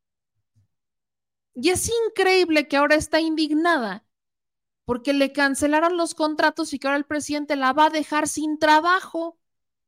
Pues que yo sepa, y yo insisto y soy muy enfática en esto, es senadora y gana bastante bien como senadora de la República. Si quiere dedicarse a la iniciativa privada y Xochitl Gálvez quiere dedicarse a dos cosas, pues que encuentre la vía legal de hacerlo y de mantenerse completamente alejada. Si Xochitl Gálvez sola, a ver, y quiero ser muy enfática en esto, si Xochitl Gálvez fuera senadora y al mismo tiempo sus contratos fueran con pura empresa privada, pues no diríamos nada.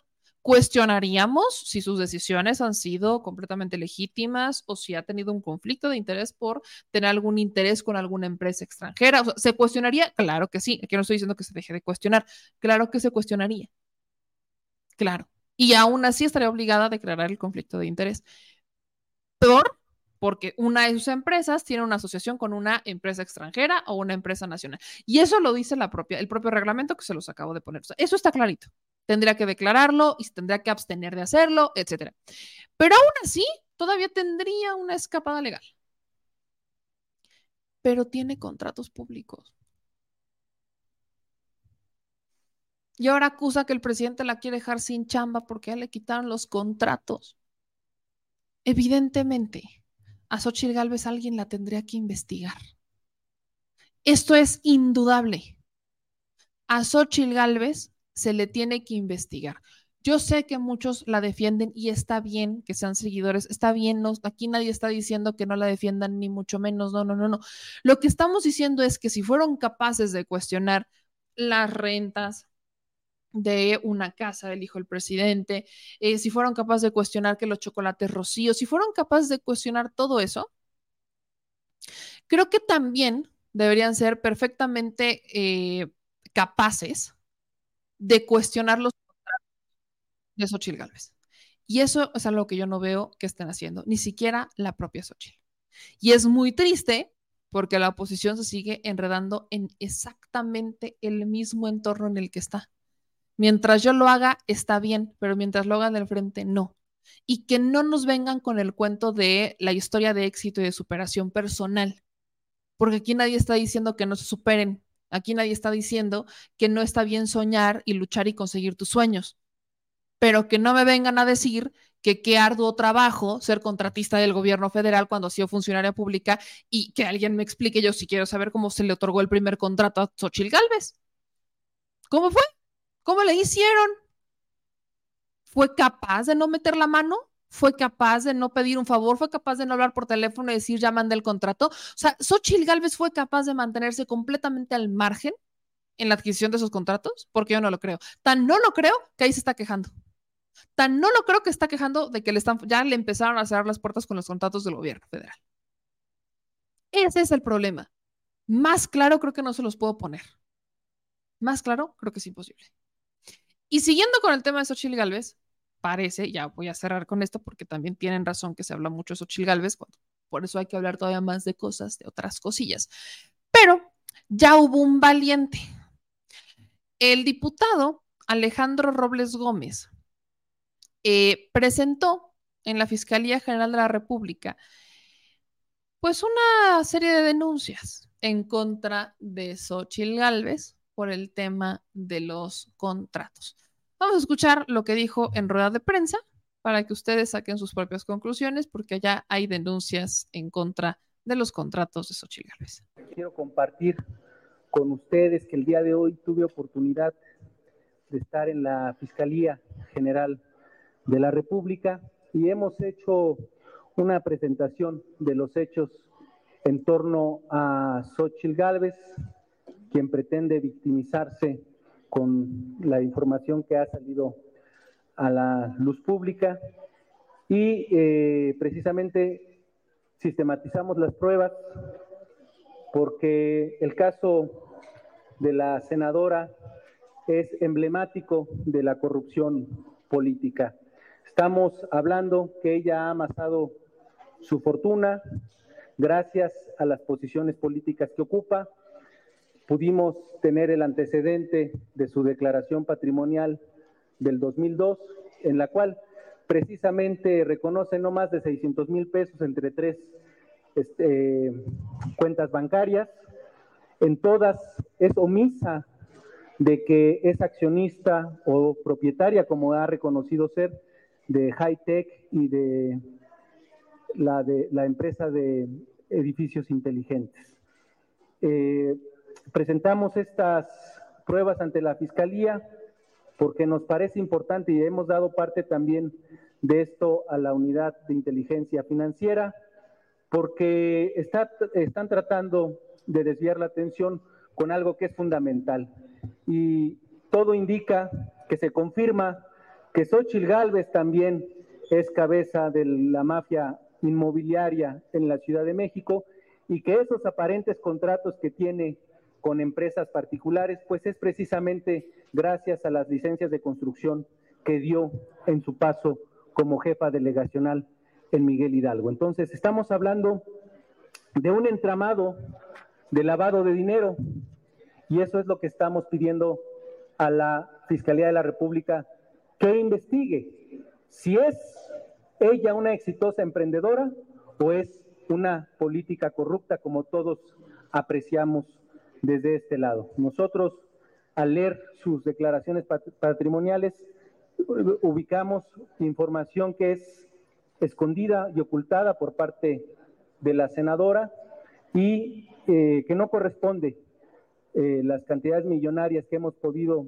apreciar, los, los más de 77 millones de pesos en contratos con dependencias y los más de 1.500 millones con distintas empresas privadas. Entonces, esto es un tema que no puede quedar en un simple eh, juicio público, sino tiene que ir precisamente la, la, este, la autoridad, la en este caso las fiscalías, las fiscalías y las unidades de inteligencia, precisamente porque estamos hablando de un concurso de delitos.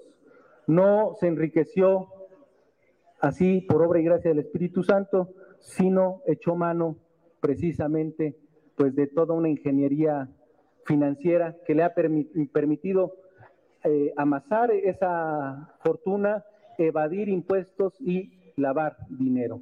Esos son los comportamientos delictivos que apreciamos de todo este, de esta red de, de empresas y de contratos públicos que nos parece fundamental eh, que sea investigado. Eso es básicamente lo que nosotros estamos eh, pidiendo.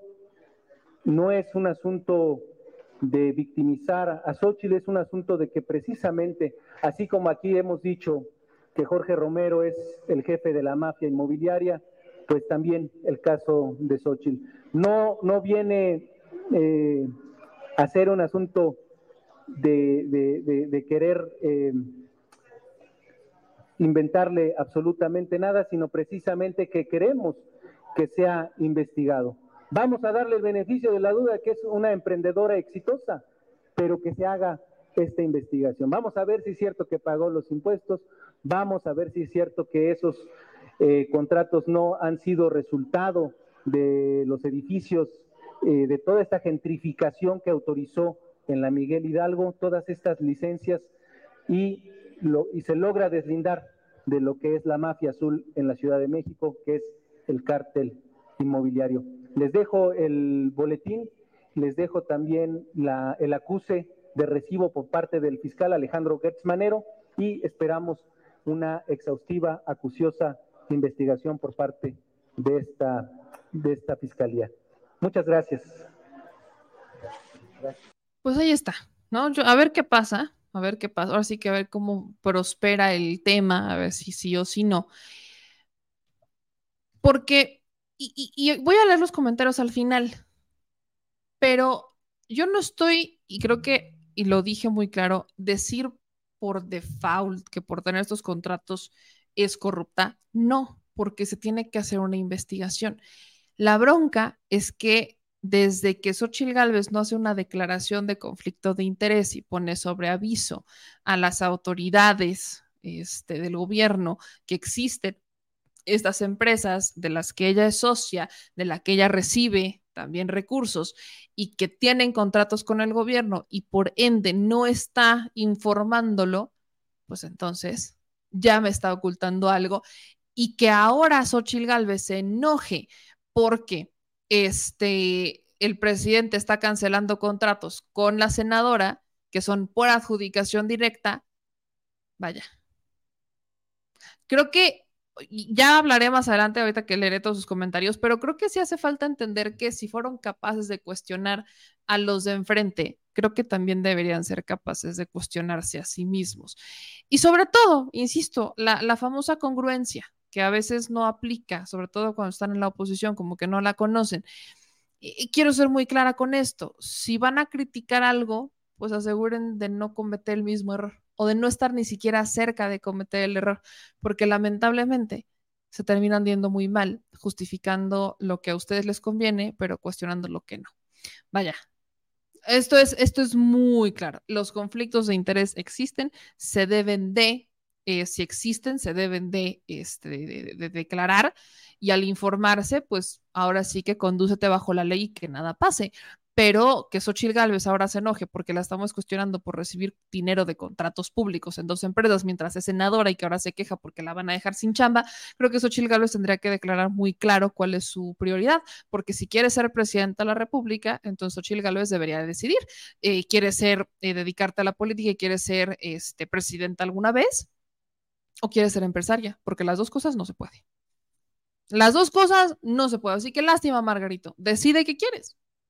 Si quieres ser política, entonces dedícate a la política. Si quieres en algún momento de la vida ser presidente de la República, pues aléjate de estas empresas, que las manejen tus hijos, que no tengan contratos con el gobierno, manéjate de la manera más transparente posible y entonces está bien, no está nada mal. Adelante, que tengan empresas, contratos privados. Vaya, si algo sale mal, se te cuestionará y está bien, porque es parte de esto. A todos los políticos hay que cuestionarlos, pero si no son capaces de entender el problema que existe aquí y cómo Xochitl quiere jugar con dos bandos, pues creo que entonces no estamos entendiendo cuáles son las prioridades y ellas también se las deberían de replantear.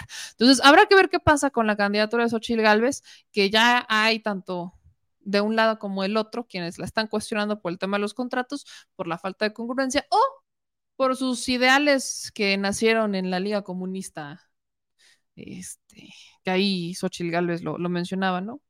Y que no ha sido trotskista, que no ha sido muy bien recibido por parte de algunos filtros eh, panistas y priistas, sobre todo los panistas, por cierto, sobre todo los panistas. Y hablando de los filtros panistas, sobre todo, más, más que el pan, mucho más que el pan, me voy a ir a, a lo religioso, si lo quieren ver así, ¿no? Me voy a ir a lo, pues a estas denuncias que nos llegan y que tristemente exhiben al Poder Judicial. Es muy triste que hoy vamos a hacer, vamos a hablar sobre esto, porque están buscando, así que yo les voy a pedir, por cierto, que me ayuden a compartir sobre todo esta parte del, del, programa, porque cuando hablamos de reformar el Poder Judicial, cuando estamos hablando de hacer una, una reforma para darle justicia a los mexicanos, creo que este es uno de estos ejemplos que deberían de ver los diputados, esta comisión que está teniendo pláticas con el Poder Judicial, para entender qué es lo que pasa, quiénes son estas víctimas del Poder Judicial. Este es un caso de Puebla, en donde hoy la justicia, lo diré entre comillas, le otorgó un amparo que le daba libertad a Gerardo N., un padre, o sea, un sacerdote, violador y pedófilo. Y hoy voy a hablar con Esperanza, que es mamá de Abner, quien fue víctima de este señor, al que bajo un proceso que ha sido tedioso, largo, complicado, triste, desesperante, pónganle el adjetivo que quieran, hoy entra el factor miedo de nuevo, si no es que se fortalece, porque dejan libre a, a una persona que fue capaz de lastimar a un menor de la peor manera posible.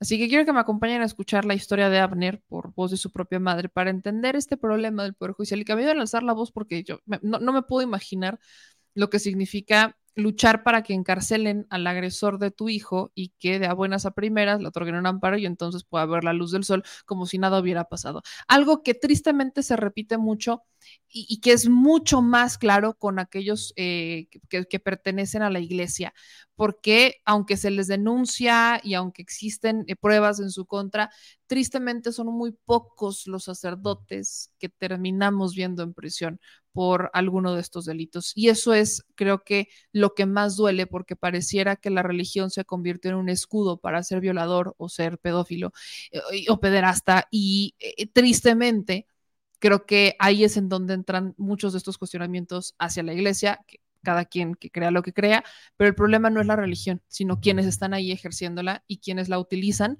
para aprovecharse de la inocencia. Punto. Ese creo que es eh, de lo que más te da coraje cuando les escuchas estas historias, porque todavía hay muchísima gente que protege y que los perdona porque, ah, es que está cerca de Dios. No, señores, yo no comparto eso. Creo que todos estamos cerca de Dios o de quien usted crea y que aquellas personas que hacen mal deben de pagarla. Y ahí el Poder Judicial no es, ahí sí, el Poder Judicial discrimina, para que vean. Así que vamos a hablar con Esperanza. Esperanza, te agradezco mucho que te conectaras y que me mandaras mensaje. Te pido que me ayudes a prender tu micrófono para que te podamos escuchar. Esperanza, ¿cómo estás? Quiero empezar preguntándote eso. Muy triste, muy triste, meme, de verdad.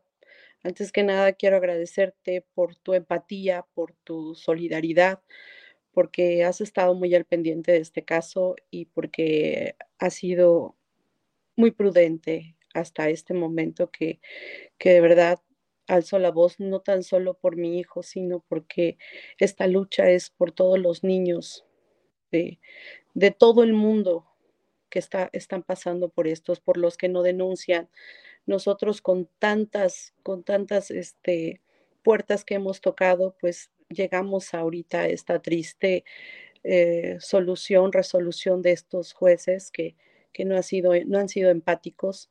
Y, y bueno, no imagino las personas que, que, que, no tienen absolutamente nada más que su voz para denunciar y para tocar una puerta y que no son escuchados. Yo te agradezco muchísimo, estoy de, de verdad devastada, estoy rota, pero, pero con todas las fuerzas para levantar la voz, no tan solo por mi niño, sino por quien sea necesario, meme. Gracias. Esperanza, sin, mira, yo, yo, a mí me gusta que ustedes cuenten sus historias, pero aquí estamos hablando de tu pequeño y de muchos otros que han vivido una situación similar. Y yo no, intento, pero de verdad no puedo imaginarme por lo que han pasado. Eh, así que, de la manera más breve, si quieres, para no entrar quizás en estos detalles dolorosos.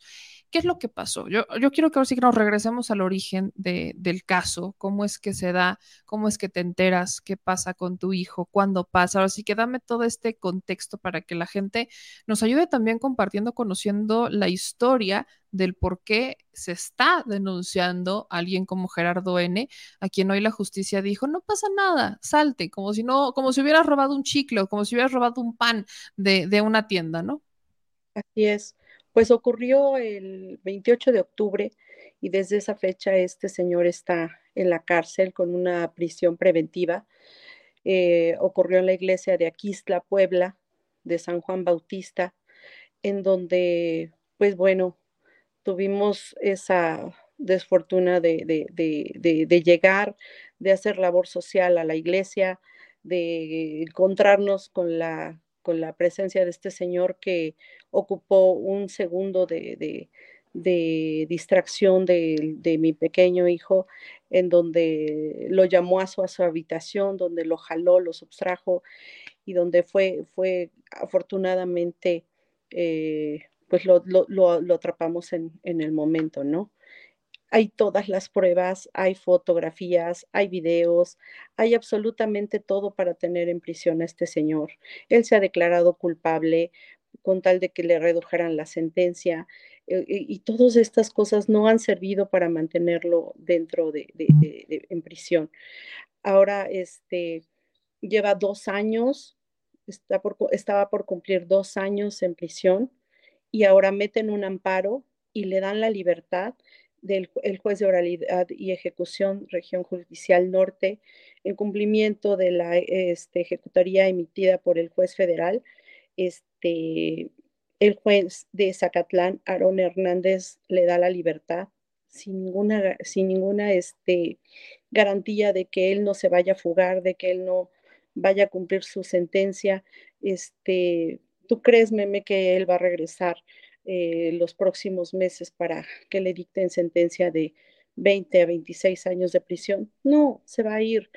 Y ya le habían, ya en un este, juicio anterior, eh, en una audiencia anterior, le habían dictado que es un peligro para la sociedad y que no se podía ir pero ahora no, ahora resuelven que no hay ningún motivo por mantener, para mantenerlo dentro de prisión y que pues se tiene que ir, ¿no? Y que, este, bueno, ni siquiera tiene prohibido salir del país, de su ciudad, de ningún lado, y, ah, tiene no tiene un arraigo domiciliario, pues se va a ir, ¿no? O sea, este señor sale y se fuga y no lo volvemos a ver nunca más. A ver nunca más. Y por eso también fue difundir la fotografía para que si él llega a estar en otra iglesia, en otra parroquia, si él llega a estar en un trabajo en donde esté con niños, porque eh, son muchas personas las que lo están apoyando. Es, es, es demasiado, son, son muchos abogados los que, a los que llegan con él. Es una red de pederastas bastante grande, en donde creo que están en peligro no tan solo mi niño, muchos niños. Y bueno, no hay una justicia real, ¿no? Hoy se me violaron todos mis derechos, Hoy el juez fue por videoconferencia, nos quiso sentar a los dos juntos, o sea, a este señor y a mí a un lado. Yo le dije, no, de verdad, me, me, me dieron ganas de vomitar. Este, él, me levanté, un policía me sentó con una voz muy fuerte, la otra policía me arrebató la bolsa que porque estaba protegiendo este, sus garantías de este señor, porque para que no le fuera yo a hacer algo. Por Dios, ese día se juntó muchísima gente en la parroquia, impedí que, se, que, que, que fuera linchado, porque creí en la justicia, meme. O sea, creía en la denuncia, creía en las instituciones, creía en que, en que, e, en que eh, teníamos que seguir un proceso para que este señor pues fuera a la cárcel y no lastimara más niños. Y no quise comprometer a las personas de la comunidad a que lo lincharan, porque también no, no, no se trataba de eso. Se trataba de hacer justicia, pero no justicia por propia mano. Se trataba de que las instituciones hicieran su trabajo y hemos pasado de verdad por cada cosa terrible, por, por interrogaciones, por peritos hacia mi niño. Este, mi niño ha salido de verdad muy mal, ha tenido, este, bueno, pesadillas, intentos de suicidio. Estamos en un, en un, en un nivel demasiado, demasiado tenso. ¿Por qué? Porque siempre es volverlo a llamar, siempre es que hay cambio de fiscal y que pues ahora el cambio de MP, cambio, o sea, es terrible. Yo de verdad hago un llamado a las autoridades, hago un llamado a todas las personas que legislan este país porque protejan los derechos de los niños, porque no hay nadie que, que, que, que, nos dé la garantía de que el niño no se va a presentar o no se va a carear, este, que se tiene que presentar al final y tenemos que preparar al niño para que dé su declaración. Por Dios, cuando estamos trabajando con los psicólogos para que él supere este, este, este, este, este trauma. No, ahora hay que trabajar con él para que se presente. Entonces, ¿dónde están las garantías del menor? ¿En dónde protegemos sus derechos? ¿En dónde, en dónde, lo, en dónde protegemos esa parte? No las hay. O sea, estamos más, más, este, Veracruz, ¿no? Veracruz, eh, las leyes creo que han avanzado un poquito más en defender a los derechos del menor, ¿no? Aquí no hay ninguna garantía. A, este, a fiscales, les preguntas a, diferentes personalidades y te contestan, es que si el niño no se presenta, pues no va a haber justicia, ¿no? Es que es un juicio de oralidad, es que no, no es creíble. Entonces, ¿Qué más creíble si ya hubo un peritaje inicial, si ya hubo una interrogación hacia el pequeño, si ya hubo todo lo que tenía médicos, legistas, o sea, ya hubo todo para que se detuviera este señor, por eso está en prisión, por eso estaba en prisión, perdón, este, por eso dieron la orden de, aprehensión a, eh, a, este, a este individuo. Entonces, pues, ¿qué más te puedo decir?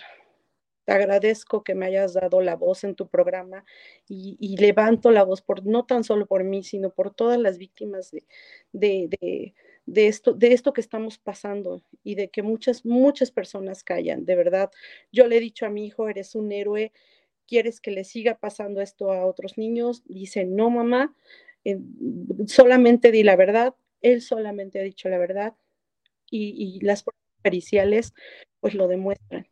Entonces, pues hoy creo que fue un terrible pasaje de, de la Esperanza, ¿cuántos años tiene tu pequeño?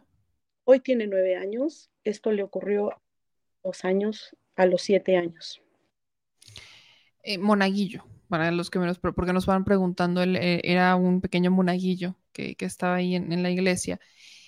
Esperanza, en, todo este, en todo este lapso, desde que se da esta situación que ustedes lo, ven, que incluso, eh, digamos que de alguna manera frenas a un pueblo entero para que no lo linche a, este, este sacerdote, para que no lo linchen, y dices, voy a confiar en la justicia. ¿Qué es lo que ha pasado? Me dices, es que cambian los fiscales, o sea, estamos hablando de un niño que desde los siete hasta los este, 9 años ha tenido que estar declarando y que lo ha estado citando y revívelo y revívelo y revívelo y revívelo y revívelo, porque pues necesitamos que sigas declarando para ver si no hay inconsistencias, porque así se la pasa, sobre todo cuando son mujeres, adultos mayores y niños, es un caos porque es otra vez y otra vez y otra vez, y hasta pareciera que están buscando a ver si que te equivocas para decir, no, es que ya dio una declaración muy distinta y entonces que se caiga todo el caso. Entonces, en, tu caso, en el caso de, Abner, en, el caso que ustedes están viviendo, desde que lo detienen hasta este momento, ¿qué es lo que se han encontrado? Porque eh, cuando vemos que ocurren estas cosas es porque alguien está moviendo los hilos para que estas personas se puedan ir por libre y que no les pase nada. Entonces, ¿qué es lo que ustedes han detectado? ¿Ha habido ciertas presiones? ¿Ustedes han recibido quizás amenazas? ¿Qué es lo que ha pasado en torno a todo este proceso que lleva desde el 21 a la fecha en el Estrella Floje por lograr una sentencia en firme para un violador? Pues mira, es, aclaro que no e-, era Moraguillo mi hijo, yo me dedico a ser soprano concertista y también mi niño canta. Y cantamos mucho en las misas y cantamos mucho en, muchos eventos en la iglesia de Aquistla y también contribuimos con mucha labor social en, la iglesia. Eh, hemos pasado inclusive por amenazas hasta eh, del mismo párroco, ¿no? De, de la iglesia de San Juan Bautista, por su complicidad, por su forma de, de, desmentir todo lo que está pasando, por su apoyo, por llamadas telefónicas, por nos damos cuenta que es un grupo bastante grande de pederastas que lo apoya, en donde en alguna ocasión algún ministerial me dijo, este, maestra, ¿sabe qué? Es, es un grupo bastante grande en donde les piden que estén en contacto con niños, que sean eh, médicos, que sean eh, maestros, que sean sacerdotes, que sean pediatras, o sea, que estén en contacto con ellos y todos ellos se unen para este tipo de cosas. Cuando alguno de ellos cae, pues todo el mundo lo apoya. Y hoy fue evidente, muy evidente, todas estas veces ha sido evidente porque no tan solo llega con un abogado, llega con seis, con cinco abogados, con todo un bufete de abogados que tiene de la Ciudad de México y este y o sea, como una persona que es, de escasos recursos tiene para un buffet de esa magnitud, ¿no? Los abogados siempre amedrentando a mi familia eh, con burlas, con, llamadas. Eh, hoy no fue la excepción, hoy fue burlarse, gritarnos así que cuando quiera me da mi tarjeta porque ellos defienden, ajá, defienden esto me dan su tarjeta porque ellos defienden a pederastas, a este, asesinos, a eh, N, cosas me dijo, ¿no? Entonces, bueno, ¿qué más te puedo decirme? Entonces, lo que hoy pasa es que con un amparo, o sea, y, se han dado este estilo y afloje, eh, con un amparo eh, no le meten una medida cautelar de dejar, el, porque normalmente es, a ver, te dijo libre, pero me dejas pasaporte, me tienes que venir a firmar cada 15 días, tu domicilio tiene que estar cerca del juzgado para que tu proceso lleve en libertad, etcétera. y lo que a mí me extraña es que justamente para casos como este, no debería de ser, porque son delitos graves. Estamos hablando de delitos graves que no ameritan que cambien las medidas cautelares. Entonces, aquí es como de, ah, sí, te tienes un amparo, pues ya, vete, adiós, ahí nos vemos. ¿Y qué pasa? ¿Qué es lo que va a pasar ahora que eh, le dan el amparo y que no, no, no, lo están obligando a quedarse o a mantener ni siquiera una estancia este, cercana al juzgado donde está el, el proceso y que le están dando prácticamente la puerta abierta? O sea, poco les faltó para pagarle un boleto de avión y decirle, bueno, pues pues aquí está tu amparo y vete de una vez a, piérdete y no regreses. Así es, no hay ninguna garantía, no hay ninguna garantía de que él no se vaya a fugar, no hay ninguna garantía de que vaya a estar cerca de ningún otro niño, no hay ninguna garantía de que él no venda su casa porque ya puso en venta su casa, este, como lo dices, ¿no? Solo faltaba que le dieran el boleto de avión y vete, ¿no? Eh, eh, me menciona la, eh, el Ministerio Público que la sentencia podría ser entre 27 o hasta 50 años. O sea, ¿crees que va a regresar y ya sí dicten mi sentencia por 50 o 20 años? Pues no, ese era el temor y ese ha sido el dolor tan grande del día de hoy porque no, no, puede, no podía haber quedado libre hasta que no le dictaran sentencia. Este amparo, ¿por qué se lo terminan dando? O sea, digo, ¿cuál es la versión oficial que, que están de, así como que de su lado, que les dan a ustedes como víctimas de, pues le damos, o sea, ganó un amparo a quienes ustedes han acusado? ¿Por qué razón? O sea, ¿cuál es la carta que jugaron? No hay una razón, no hay una garantía porque tienen que mantenerlo ahí.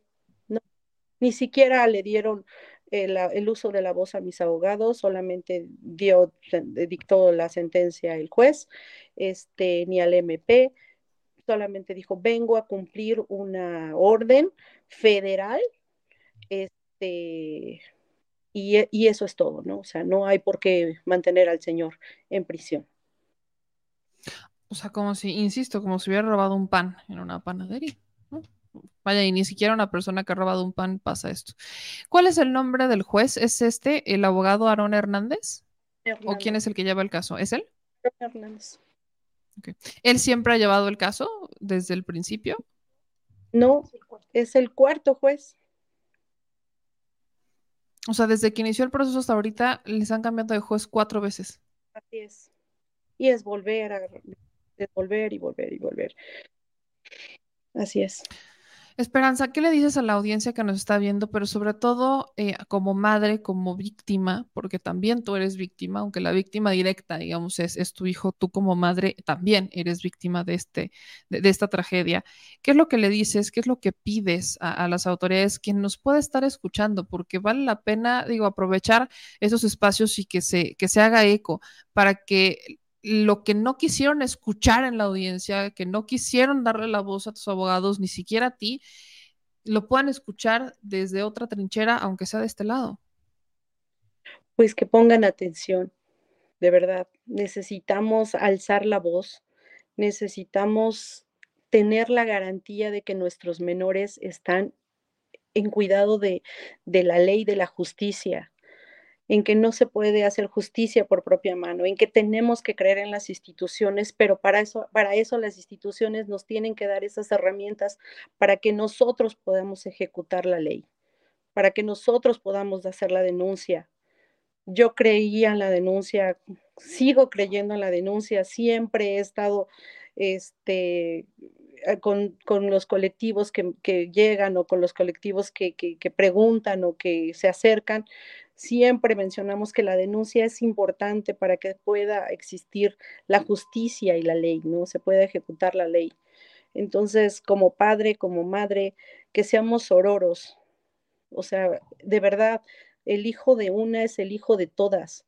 Hoy me pasó a mí, al rato le puede pasar a un diputado, a una diputada, a un juez, y entonces para ellos sí hay justicia para ellos sí se levanta la voz, pero para las demás personas no existe esa voz, no existe esa justicia. ¿Qué se tiene que hacer para que, para que se pueda ejecutar la ley, para que con todas las pruebas que se tienen, se tenga que hacer justicia? Y, te vuelvo a repetir, mi lucha no es por mí tan solo, ni por mi hijo, es por todos los hijos de todas. A, a cualquier madre y a cualquier niño le puede pasar y no tienen la garantía ni la seguridad de que, de que estén protegidos por la ley. Por eso es que los pederastas actúan de esa manera, porque y se burlan. El mismo Gerardo se burló de mí. O sea, dijo, a mí no me va a pasar nada. ¿Por qué? Porque a mí la ley me protege. No soy ni, no soy ni su tutor, ni soy su papá.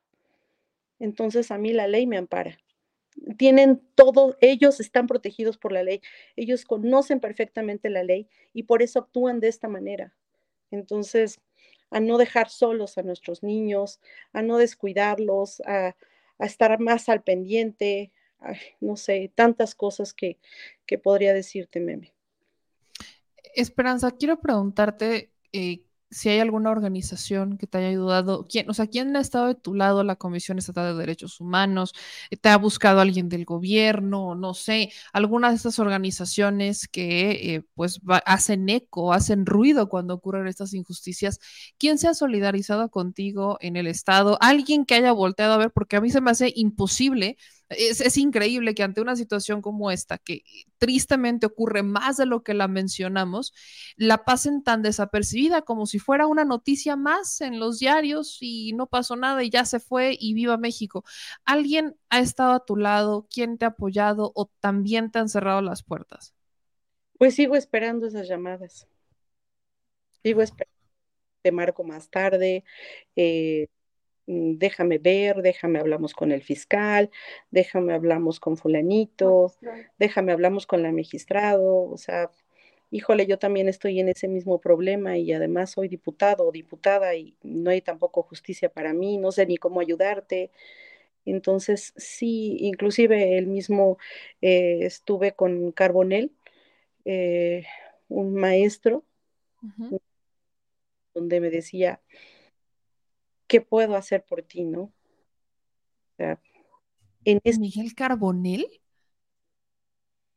¿Qué puedo hacer? Entonces, lo, lo, que pudo hacer por mí Carbonel fue con el presidente magistrado en su, momento y pude este, hablar del tema. Pero de ahí en fuera, bueno, nadie más, ¿no? Esperanza, ¿te arrepientes de haber confiado en la justicia? ¿Te arrepientes? Y, yo sé que esto va a sonar muy duro, pero eh, hoy que estás viendo todo esto, que estás viendo todo lo que está pasando, ¿te arrepientes de haber dicho, espérense, no lo linchen, déjenme, vamos a que él haga la justicia y que vamos a actuar de este lado? Lamentablemente sí, meme.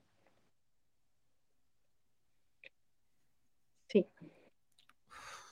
Qué fuerte. Esperanza, te agradezco muchísimo que, que alces la voz, te agradezco mucho que pudieras entrar a, contar esta historia y cuenta con nosotros para hacer eco y para presionar lo que se tenga que presionar para que la justicia reaccione. De verdad, y, sabes que estamos en contacto, avísanos cualquier cosa, por favor.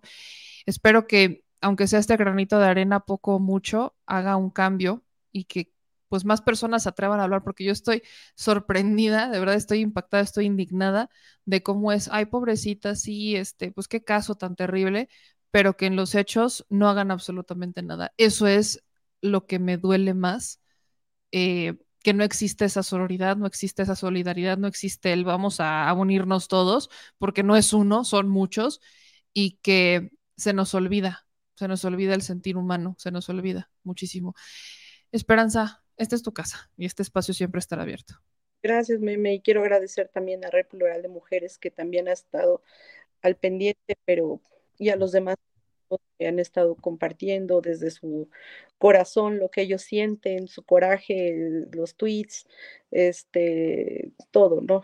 Los, es, es algo, pues bueno, fuerte, pero yo los, lo agradezco de todo corazón y, y, sí, de verdad, hoy más que nunca las necesito, a todos, a todos.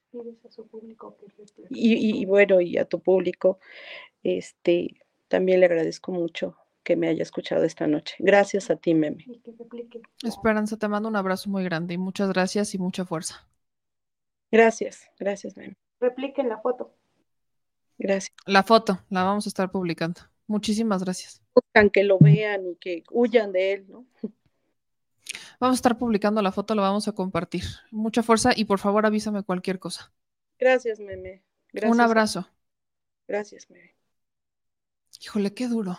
Miren, yo, o sea, este caso ya lo habíamos publicado en, en el portal justo cuando, cuando ocurrió, cuando nos mandaron eh, esta denuncia, la publicamos en Da Mexico News. Y, y hoy me voy enterando de lo que va pasando y dije, ¿qué diablos está pasando? o sea, esto ocurre en mi estado. Esperanza, o sea, eh, cachan en, el acto a, este sacerdote con un niño de siete años. Todo el pueblo lo iba a linchar, ya estaban listos para lincharlo. Y Esperanza es de no, a ver, espérense, vamos a creer en la justicia. Dos años después, la justicia dice, ¿qué crees? No hay razón para que esté aquí. Ahí está el amparo, ya nos vemos, eh, sale bye. O sea, pasar desde octubre del 2021, 27 de octubre del 2021, es cuando sale esta nota, hasta el 17 de julio del 2023, citen al niño que declare y otra vez y otra vez y los testigos y la mamá y otra vez el niño y otra vez. O sea, el niño lleva desde los 7 hasta los 9 años reviviendo una violación. Ustedes, o sea, ¿alguien le va a reparar esos años al niño? ¿Quién se los va a recuperar? O sea, ¿quién, quién, quién le va a recuperar estos años a un, a un niño? Quiero que recuerden y saben que en este programa siempre hablamos de, de, los efectos psicológicos y de cómo a veces o siempre se nos olvida que eh, la raíz de muchos problemas que después se convierten en públicos inicia con nosotros como personas. Imagínense el daño que le están dejando a un niño en los años más importantes de su crecimiento, en su infancia. Ya le arrebataron la inocencia. ¿Quién se la va a regresar? Y voy a decir algo bien fuerte pero si estoy, si, justo lo que nos está diciendo Esperanza es que ha recibido, o sea, que este señor que presuntamente es de escasos recursos, ¿no? Eh, está recibiendo toda una protección y todo un despliegue de abogados para protegerlo. Y que él, ah, pues es que yo no hice nada, a mí que nadie me toque, que a mí nadie me va a tocar, yo estoy amparado por la ley. Y que vaya con esa soberbia, presumiendo que nadie lo va a tocar por el famoso poder de la iglesia. Yo quiero que a mí alguien me diga si ese niño, y lo siento, pero Va a sonar muy duro, pero ahí les va, porque es lo que pienso y estoy enchilada. ¿Le van a regresar la inocencia de ese niño con cuántos aves marías? ¿Con cuántos rosarios van a mandar para regresarle la inocencia? ¿Creen que eso le va a regresar la inocencia a un niño? ¿Con cuántas confesiones van a perdonar al sacerdote? ¿O solo con una confesión ya es suficiente? Estamos hablando de una violación a un niño de siete años. O sea, se nos va a olvidar lo que pasó, lo revictimizaron dos años, no, no pasa nada, ya se nos olvidó. Mañana rezamos un Padre Nuestro, dos Aves Marías y tres Rosarios y listo. Aquí nadie pasó, cada quien váyase a su casa y olvídense de lo que ocurrió. ¿Quién, o sea, ¿quién le va a decir a ese niño de siete años, olvídate lo que pasó ya, ya ahí déjalo? Se supone que la justicia está para eso, que la justicia, dentro de la justicia entra lo que se llama reparación del daño. Porque no hay dinero que le vaya a recuperar dos años de inocencia a un niño. No hay dinero. Por muchas, no, no hay. Y esto es, y yo insisto, no es la religión, no tengo nada en contra de la religión. Cada quien puede creer, yo misma creo. Lo triste es quienes utilizan a la religión como un instrumento para defenderse y cometer delitos. Ese es el problema. Así que Ayúdenme a compartir, por favor. Ayúdenme a hacer eco de lo que está pasando. Vamos a publicar todo esto, como siempre se los digo, lo vamos a publicar en, las redes sociales, sobre todo en Twitter, donde uno puede etiquetar a los gobernadores, donde puede etiquetar a los secretarios, donde uno puede etiquetar a las personas y en las cosas cambian o, vemos que al menos mágicamente algo pasa.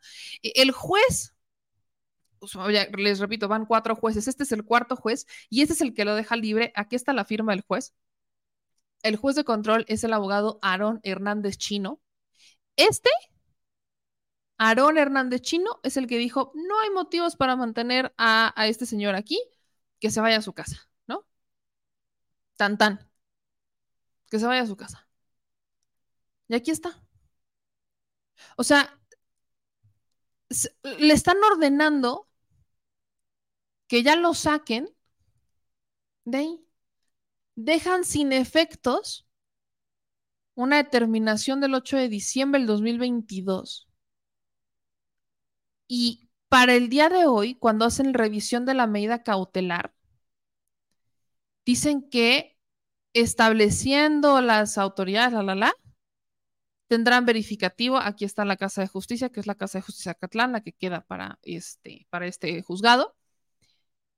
Y nada más dice que toda vez que Gerardo Espinosa Rubí se encuentra privado de su libertad en el centro penitenciario Chignahuapan, pues eh, los oficios correspondientes a efecto de que se permita su egreso y oportuno traslado, pues deben de darse. Aquí viene la decisión, finalmente, este, para el conocimiento de recibo en las constancias, firma el abogado. O sea, aquí viene el nombre del señor, el responsable.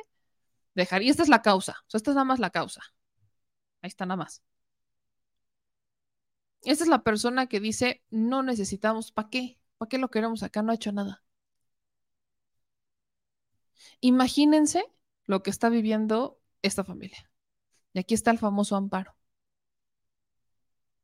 Por eso, ahorita que están eh, todos, sobre todo, por ejemplo, Nacho Mier, que quiere ser gobernador. Yo sé que cuando, y, y, es muy triste, pero fíjense que cuando tienen esas motivaciones por aspirar a un cargo público, eh, mágicamente se involucran en algunos temas, otros no. En los que no les conviene, no, pero en otros quizás sí. Entonces, pues no sé si hay que hablarle a Nacho Mier, si hay que hablarle a Armenta, no sé quién, quizás pudiera echar mano de esto, ayudar, ver qué hace, no sé, porque tristemente hoy están discutiendo las reformas judiciales y que vamos a hacer modificaciones y todo, pero yo insisto, yo no veo víctimas sentadas ahí.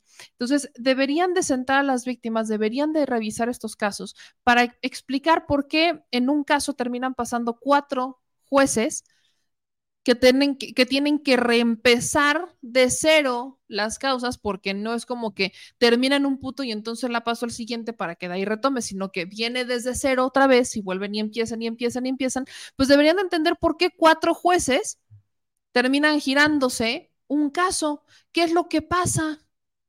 Y, y es muy triste que este juez termine liberando gente y que pues no pase nada. Ahora, ¿Saben qué es lo peor del caso? Este juez, Aarón Hernández Chino, no es la primera vez que libera a violadores de niños. O sea, de verdad es que está... ¡ah! No es la primera vez. Aquí estoy encontrando esta nota que me manda el señor productor de cómo ya denunciaron al juez de control Arnón Hernández Chino por liberar a, Dios, a dos violadores de una niña de seis años. Decidió no vincularlos a proceso y dejarlos en libertad. No pasa nada.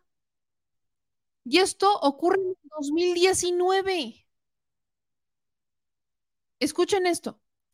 La abuela de la menor de seis años denuncian que este juez no tomó en cuenta el dictamen pericial ni el dictamen del médico legística, legista, perdón, ni el dictamen psicológico, ni el testimonio de la niña de seis años durante una audiencia que se lleva a cabo en 2019. O sea, la violación, la agresión en contra de la niña se da. Ah, no, espérense. No, espérense, me voy para atrás.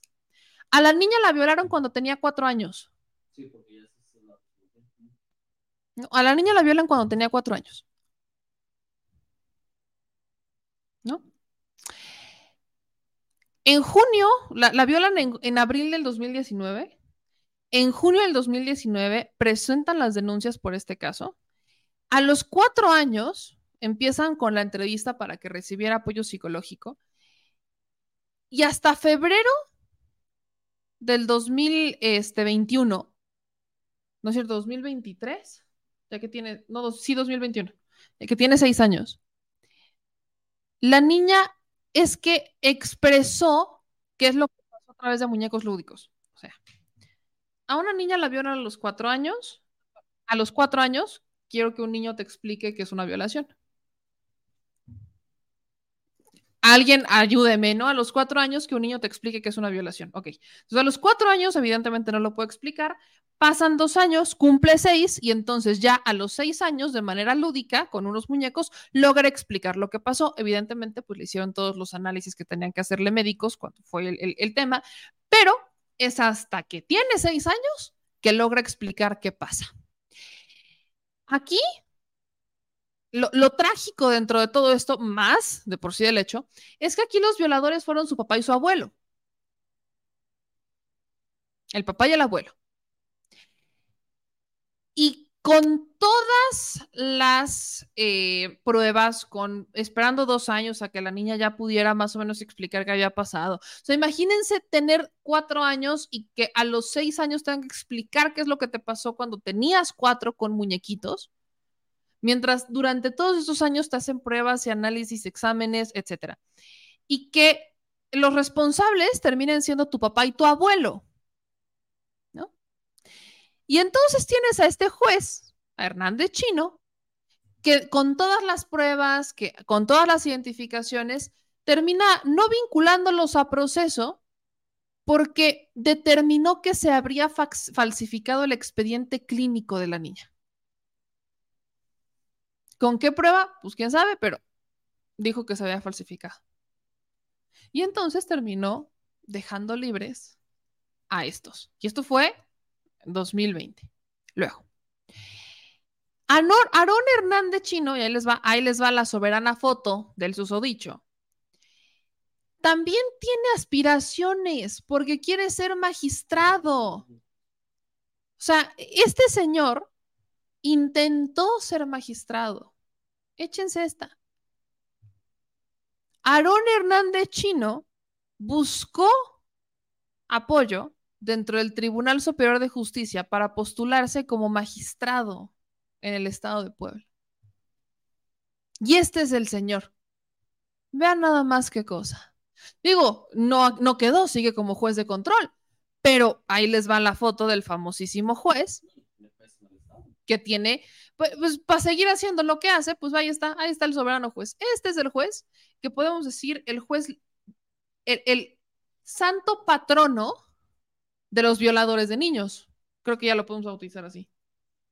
Así que va- casi, pa- vaya, parece que le hacen su estatua, lo ponen de cabeza. No sé, el santo patrono de los violadores de menores en el estado de Puebla, no pasa nada. Tienes un problemita de estos, entonces llega el juez de control y te saca mágicamente con una varita mágica llamada el Poder Judicial. Eso es lo que pasa. Y es por eso que enchila, porque todavía estas personas que tienen estos antecedentes de que no es la primera vez, sino que ya van varias que terminan liberando a violadores, pues ahora resulta que son las santas palomas y que quieren aspirar a ser mejores y a tener un mejor cargo y ser los que puedan controlar. Ahora ya no solo desde, una, desde un juez de control, no, no, no, ahora siendo magistrados. Imagínense qué hubiera pasado si este señor hubiera sido magistrado. Bueno, pues ayúdenme a compartir, porque no creo que este caso lo vayamos a hacer una diferencia si usted no me ayuda a compartirlo, si usted no me ayuda a hacer eco de esto y que ya que están hablando de este poder judicial y a hacer una reforma, pues ahí les pongo este caso, ¿no? Para que escuchen, aunque sea, no, si no los van a invitar a la Cámara de Diputados, pues al menos que escuchen a las víctimas del poder judicial para que vean qué es lo que se tiene que reformar, nada más. ¿No? Así que a este juez, al famoso juez Aaron Hernández Chino, que sí sigue ejerciendo, para los que preguntan, evidentemente, eh, tan sigue ejerciendo que hoy libera a otro, pues ayúdenme a compartir, porque no solamente es juez, sino que hasta resultó ser el salvador de los delincuentes, pederastas, violadores, gente que por default no debería de volver a ver la luz del sol. Ahí sí. Ahí sí. Pero no, ¿para qué? No pasa nada. Entonces, ayúdenme por favor a compartir esto y también la, la fotografía de este, pues del, del, sacerdote que hasta este momento pues había mantenido, digamos que, este, pues, ¿cómo se dice? Testada, ¿no? Con los ojos tapados porque hay que, su presunción de inocencia, bueno, pues su presunción de inocencia hoy quedó perdida. Este es el sujeto al que dejaron ir como si nada hubiera pasado tras haber abusado de un menor de siete años. Y todavía hay quienes dicen que una reforma al Poder Judicial es un berrinche. Ok, vaya. Uf, berrinche. Me hacen enojar. Me hacen enojar. Vamos con temas internacionales, mi gente. Vámonos con temas internacionales porque ya es momento de cerrar el noti y no podemos ir sin hablar de otros dos, otros dos asuntos internacionales.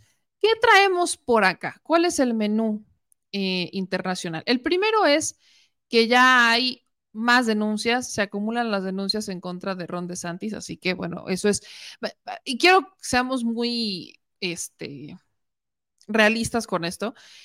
La, ley migratoria de DeSantis ya sabemos que ha sido una ley bastante política, más que realmente buscando que haga un cambio, realmente buscando hacer algo bueno por, por el estado de Florida. Es una reforma completamente electoral y política para subir a DeSantis a una plataforma eh, electoral rumbo a la presidencia de Estados Unidos por el Partido Republicano.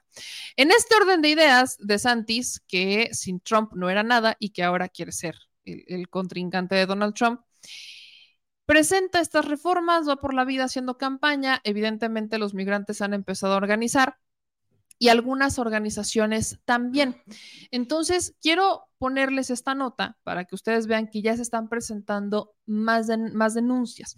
Varios grupos en favor de los derechos civiles presentaron una demanda en contra de la ley migratoria SB 1718 en Florida por considerar que es inconstitucional y es xenofóbica, además de criminalizar a la comunidad inmigrante en un estado donde la quinta parte de la población nació en el extranjero.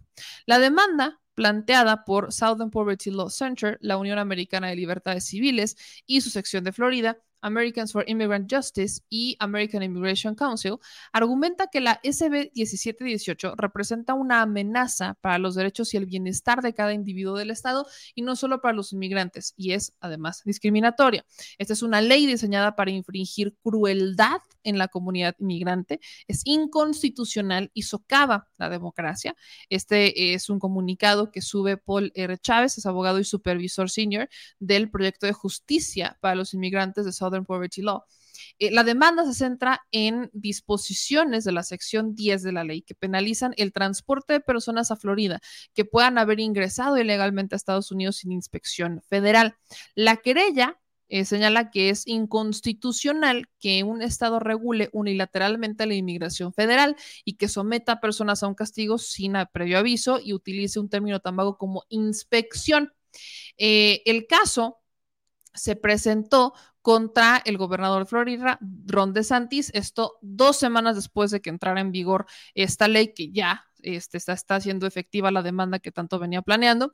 Las organizaciones de sus denunciantes están sosteniendo pues, que hay una serie de secciones de esta ley que están perjudicando a los inmigrantes de Florida y sus familias porque los buscan atacar e intimidar en todas las facetas de su vida. Cito lo que eh, dicen en este comunicado de la ley que entró en vigor, como les decía, el primero de julio. Inhibe e intimida a los inmigrantes de Florida que buscan atención médica, amplía los requisitos de E-Verify, que es un sistema para verificar la elegibilidad del empleo y las sanciones de las empresas. De igual manera, la ley prohíbe que el gobierno local pueda financiar nuevas tarjetas de identificación comunitarias e invalida ciertas licencias de conducir de estados como Connecticut, Vermont, Delaware y Hawaii. Esta legislación todos sabemos que no es solución para absolutamente nada, no, no es solución para nada. Es tristemente solo una ley política que sale en tiempos donde eh, tenemos a un Ron DeSantis que a toda costa quiere ser este candidato, que a toda costa quiere ser este, el candidato republicano y que pues lamentablemente ha estado haciendo mucho eco en aquellos grupos que pues tienden a ser racistas, que tienden a discriminar, que tienden a hacer todas estas, este, pues actos desesperados, llamaría yo, actos desesperados para que los migrantes pues terminen huyendo, ¿no? Que terminen saliendo meramente por un tema simplemente político y electoral. Entonces, esto está pasando y la gente pues está tomando acción. Yo no sé cuánto les va a costar, la neta no sé, no sé cuánto les va a costar esta decisión en Florida, seamos honestos, porque hay diferentes opiniones. Tenemos a, lo platicábamos, tenemos a legisladores, senadores sobre todo, que están críticos, senadores republicanos que critican la propia ley diciendo que es meramente para asustar a los migrantes y que los empresarios tienen que seguirlos contratando y que por el otro lado tienes empresarios que le están pidiendo a, eh, al presidente Biden que saque más visas para que deje entrar a más personas porque necesitan trabajar, necesitan que trabajen, necesitan mano de obra. Entonces, e, en, en, una, en un acto desesperado, Ron DeSantis se saca esto de la manga, lo aprueban y hasta celebran con pastel y baile en el Congreso de Florida. Esa imagen creo que nunca se nos va a olvidar pues vamos a ver qué pasa, vamos a ver qué va a pasar, se siguen acumulando las denuncias, acuérdense que ya entró en vigor, pero pues todavía pueden echarla atrás cuando estas denuncias vayan con todo este proceso, tienen que ser admitidas, tienen que llegar hasta el poder, o sea, tienen, es, es un proceso que no es, no es como de, de la noche a la mañana, ya mañana la vamos a invalidar, por supuesto que no es un proceso largo, pero pues por algo teníamos que empezar. Y por otro lado, también en denuncias y en temas que hay que tocar, pues hay líderes migrantes que están advirtiéndole al presidente Andrés Manuel López Obrador de la violencia en México y que pues esto ya está adquiriendo niveles de conspiración de conservadores y grupos criminales. Todo esto, porque ahí les va esta nota. Ahorita les voy a compartir también un audio, un video, porque están exigiendo cárcel para, eh, estos, por ejemplo, son migrantes que están en Estados Unidos, pero cuyas familias, evidentemente, pues siguen en México. Y aquí, unos 60 dirigentes de la comunidad mexicana de, eh, de la cuenca, sobre todo que son del estado de Guerrero cercanos a la zona, se reunieron frente al consulado para expresarle la preocupación al presidente o hacerle llegar al presidente López Obrador. La preocupación que tienen de la violencia bajo eh, el siguiente concepto, y cito, los conservadores han optado por sembrar el caos social que pretende generalizar y recordaron que por décadas saquearon a la nación y martirizaron al pueblo de México. Le entregaron a un cónsul, eh, al cónsul para atención de comunidades mexicanas al sur de California, a Sergio Mariscal, una carta en la que le piden al presidente, están denunciando el asesinato del ingeniero Jesús González Ríos, que ocurrió el 28 de junio en Copala Guerrero. Eh, su fallecimiento, pues, a quien señalan directamente es a la alcaldesa del municipio, a Guadalupe García Villalba, que es del PRD, a quien el Oxiso acusó de haberlo, o sea, de haber sido amenazado por ella. González Ríos, que es militante del Partido Verde Ecologista, había pactado una alianza con Morena y con el Partido del Trabajo para ser candidato a la presidencia municipal, lo que suponía que prácticamente pues iban a ganar el municipio. Él llegó a denunciar que miembros de su familia habían sido amenazados si no desistía de participar en esta contienda.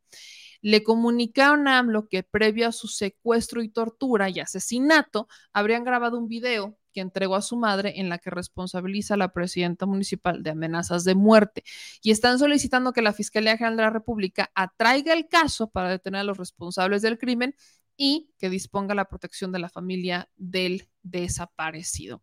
Quiero que ustedes escuchen a eh, Aniceto Acheto eh, Polanco, que es un guerrerense radicado en Los Ángeles, hablando justamente al respecto de estas exigencias y de pues esta carta que le mandan al presidente.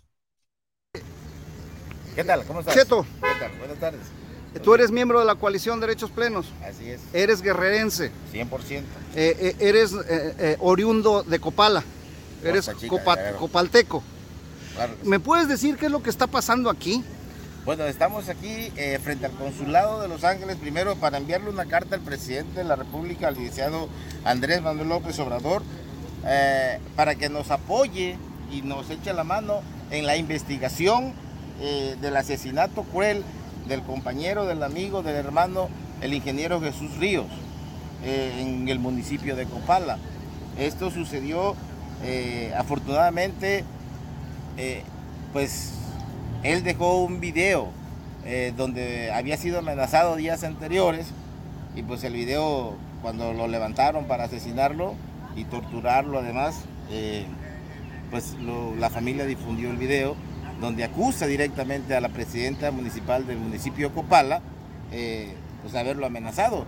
Y dice que si algo le sucede a él y a su familia pues no hay más responsable que ella. En cualquier país del mundo yo pienso que esta señora por lo menos ya hubiese sido destituida de su cargo y ya hubiese sido arrestada para ser investigada.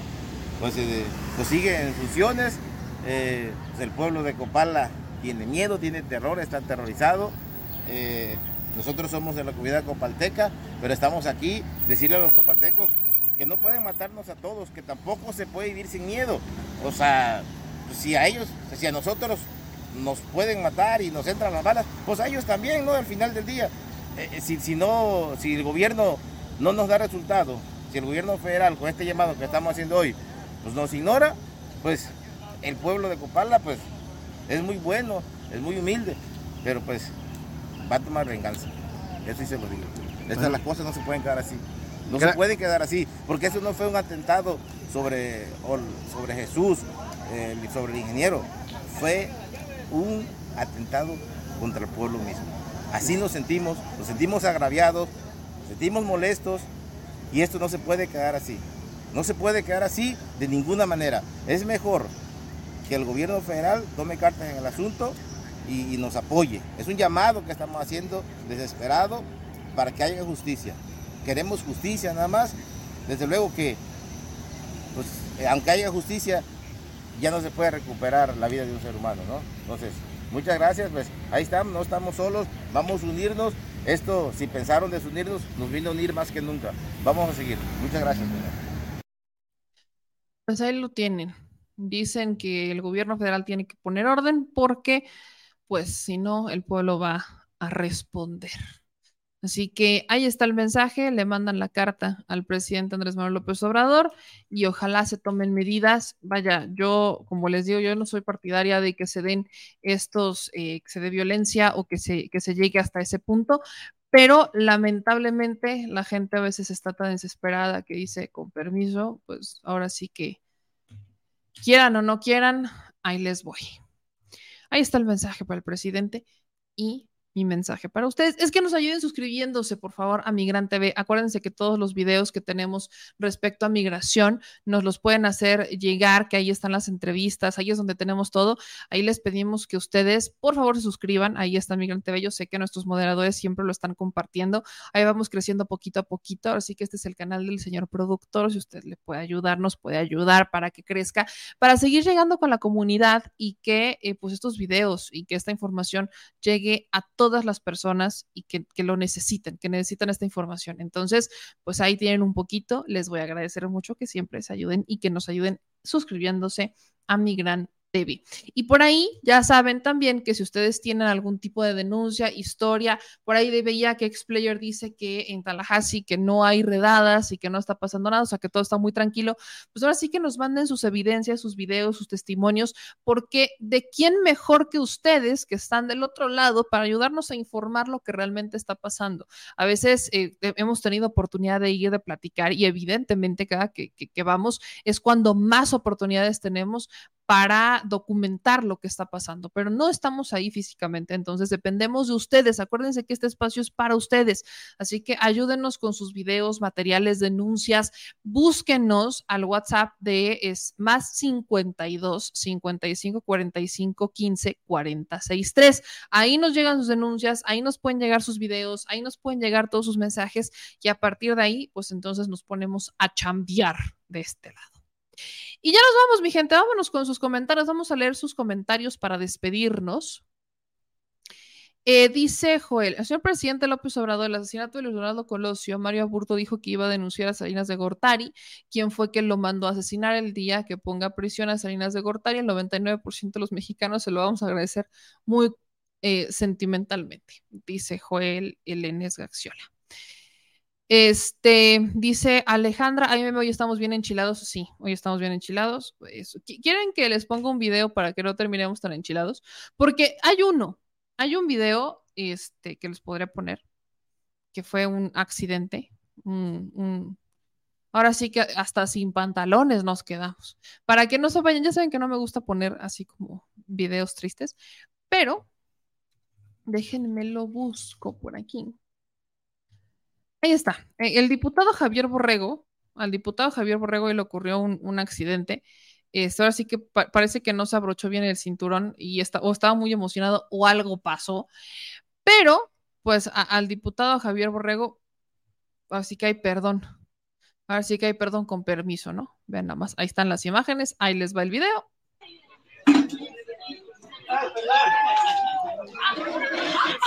Ya lo vi. Picaron el diputado, ya lo vi. Así quiere, ya, ya, así es como quiere conseguir los votos, ¿verdad? Ese diputado es un pilluelillo, pilluelillo. Y ahí la importancia del cinturón, amigas y amigos. He ahí la importancia del cinturón. Así que, amigas y amigos, por favor, no salga de sus casas sin cinturón. A cualquiera nos puede pasar. Entonces, el que no enseña no vende, dice Topolino. Ya lo vimos, allá el diputado Borrego, ya lo vimos. El que no enseña no vende. Y él se lo aplicó muy en serio. Dije, pues con permiso. Aquí, aquí a mí me dijeron que teníamos que convencer para que se afiliaran a Morena, ¿no? Entonces, pues hay que convencer. Ahí están, en estrategias de marketing no fallamos, estrategias de marketing no fallan. Este, dicen aquí en sus comentarios. Xplayer nos manda 10 dólares. Meme, una pregunta. ¿Los youtubers ya reciben chayote? Hay algunos youtubers que están siguiendo a Dan Augusto a todos lados porque, híjole, no sabría decirte. Este, ahora sí que es a preguntarles a ellos. Ahora sí que sí yo que les digo.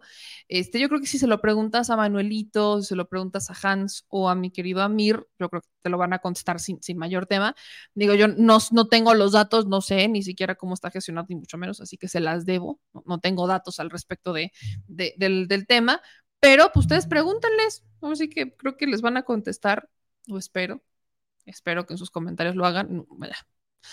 que sean transparentes, pero así que si a mí me preguntan, desconozco Mosco. Eh, dice Aleph nos manda 100, nos manda 50 pesos super chat. Sobre Xochitl, supongo. Meme que la dejen en paz. Los votantes opositores son racistas y elitistas. No la van a votar. Miren, están tan desesperados que en un intento de encontrarle el bote salvavidas, quizás, pero yo me voy también con la idea de Aleph. El Herrero nos mandó eso al respecto de Xochitl. Dice, no la crees capaz. Yo tuve un jefe que trabajaba en la central de Abastos, en el Abastos, en un local. Ahora, después de nueve años, gana muy, muy bien. Es rico ya. No sé si sea millonario, pero vive muy bien. Está casado y tiene dos hijos. Y lo hizo en ocho o nueve años. La empresaria, la empresa de Xochitl tiene 31. Dejen de llevarse por estas mentiras. Esta mujer, los chayotubers, llevan su paga. Quieren hacer lo mismo que con Ricardo Anaya, para cuando pasaron las elecciones le salieron con un disculpe, usted nos equivocamos. Pues yo no sé quién le dijo disculpe, usted nos equivocamos. Yo sigo cuestionando a Ricardo Anaya. Quien haya dicho disculpe, usted nos equivocamos, ay sí, que a mí no me metan desde costal porque yo sigo cuestionando y tan lo sigo cuestionando y tan ni disculpe usted, no nos equivocamos que el señor está prófugo en Estados Unidos.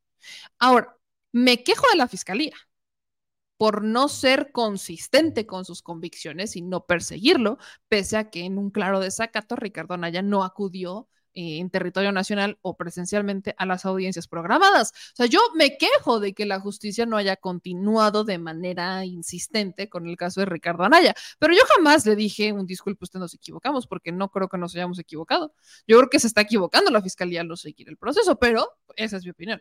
Ahora, en cuanto al, a la ¿Por qué creen, y yo tengo esta duda, ¿por qué creen que alguien tiene un local en la central de abastos? ¿Por qué inmediatamente dicen es que es, tiene local en la central de abastos, es pobre?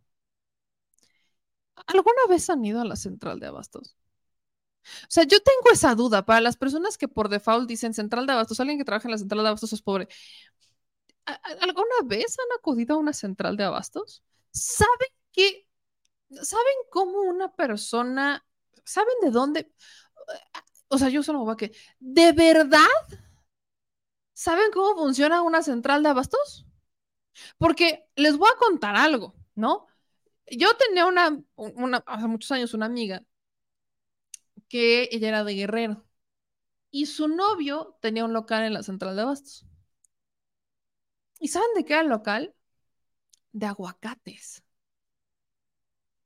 O sea, yo sé que para muchas personas, dices local en la central de abastos vende aguacates, no lo, o sea, no lo, Es el oro, ajá, no lo pasan de, o De- sea, de de, ay, de pobrecito, apuestito. ajá, de apuestito.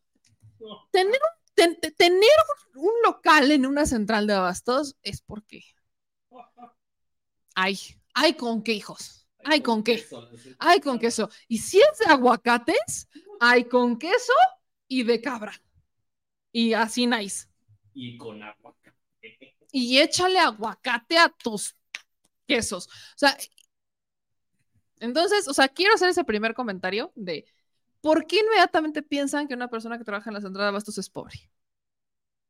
Se les olvida la riqueza del campo, ¿no? O sea, aquí aplica bien, dice el Brian. Dime que no has ido a la central de abastos sin decirme que no has ido a la central de abastos. Aquí está el comentario de Elba. Se nota que no sabe cómo funciona una central de abastos. Ahora, que todos ahí sean ricos, no. Pero así que, ah, es que pobres. ¿Ok? Dime, hablemos de pobreza, si quieres hablar de pobreza de, de alguien que trabaja en el campo, de, de una persona que eh, tenga su camioneta a pie de carretera y que te esté vendiendo fruta de su, de su parcelita.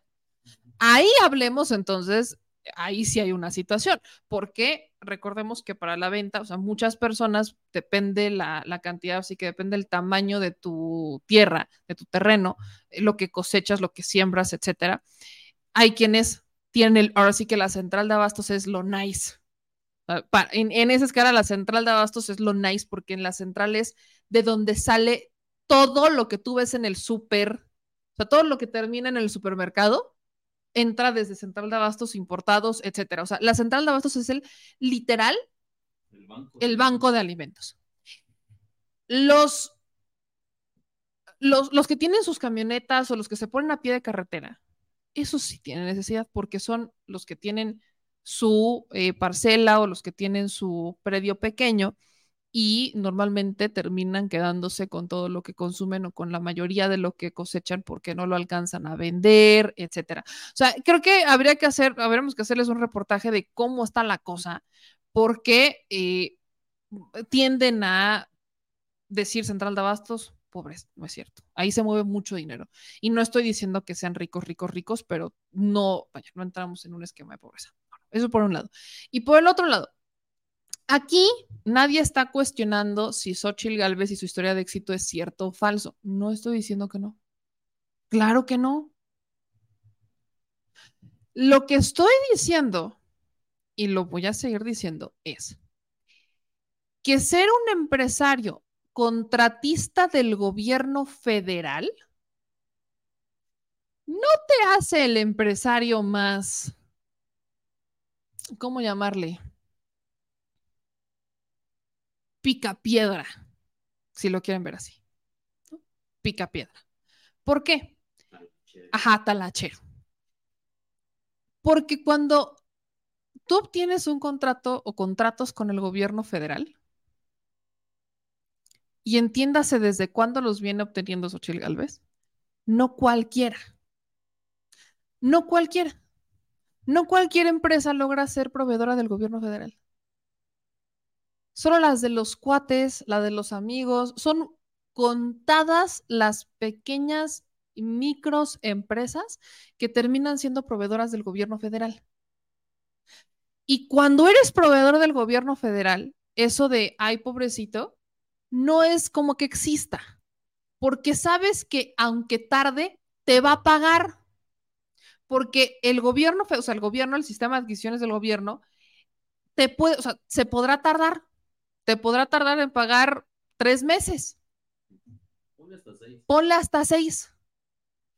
Pero te paga completo y bajo el presupuesto que pusiste. Y muchas veces, sobre todo en los contratos, cuando están cotizando, cuando le cotizan a proveedor o cuando le cotizan a gobierno, elevan los costos porque saben que lo va a pagar.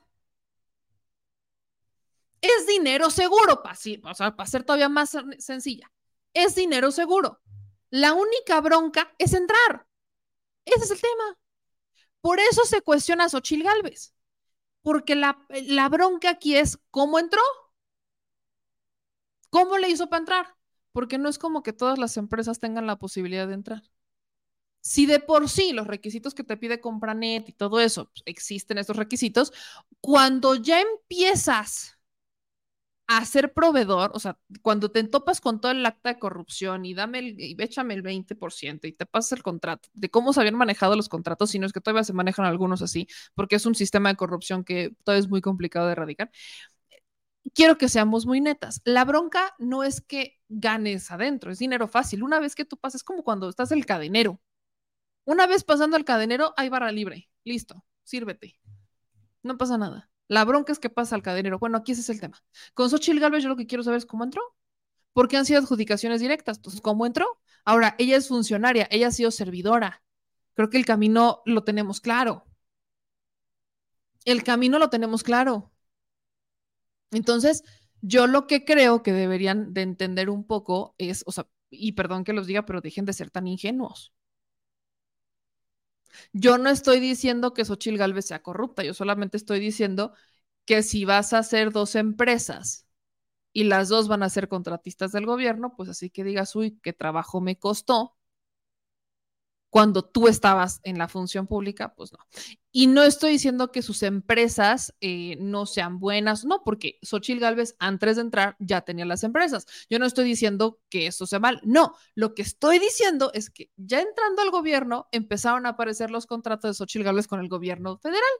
Ah, qué cosa tan más maravillosa que alguien ahí me explique que no es una coincidencia. Yo quiero que alguien a mí me confirme que no es una coincidencia que Xochil Gálvez entrando al gobierno, mágicamente las dependencias le empezaron a dar contratos y adjudicaciones directas a sus empresas, luego tuvo otra empresa con el marido y también es contratista del gobierno. Entonces, yo lo que quiero saber es que eso no fue una coincidencia. Yo quiero que alguien a mí me compruebe, me confirme, me garantice que no hubo tráfico de influencias. Yo quiero que alguien a mí me confirme, me garantice que Xochil Gálvez no metió la mano en ninguno de los procesos de, de, adquisición de las empresas. Eso es lo que yo quiero que me garanticen. Ni siquiera ella lo puede garantizar. Ese es el problema. O sea, esto es muy simple. Por eso yo les dije, yo no estoy diciendo por default que es corrupta. No. Yo estoy diciendo que se investigue. Es lo que estoy diciendo. Y lo que estoy cuestionando es la poca falta, o sea, la, poca congruencia que existe en Xochitl Galvez porque lo mismo que está haciendo ella se lo ha criticado a los que le caen mal. Entonces, y es lo mismo, es el mismo escenario, no cambia.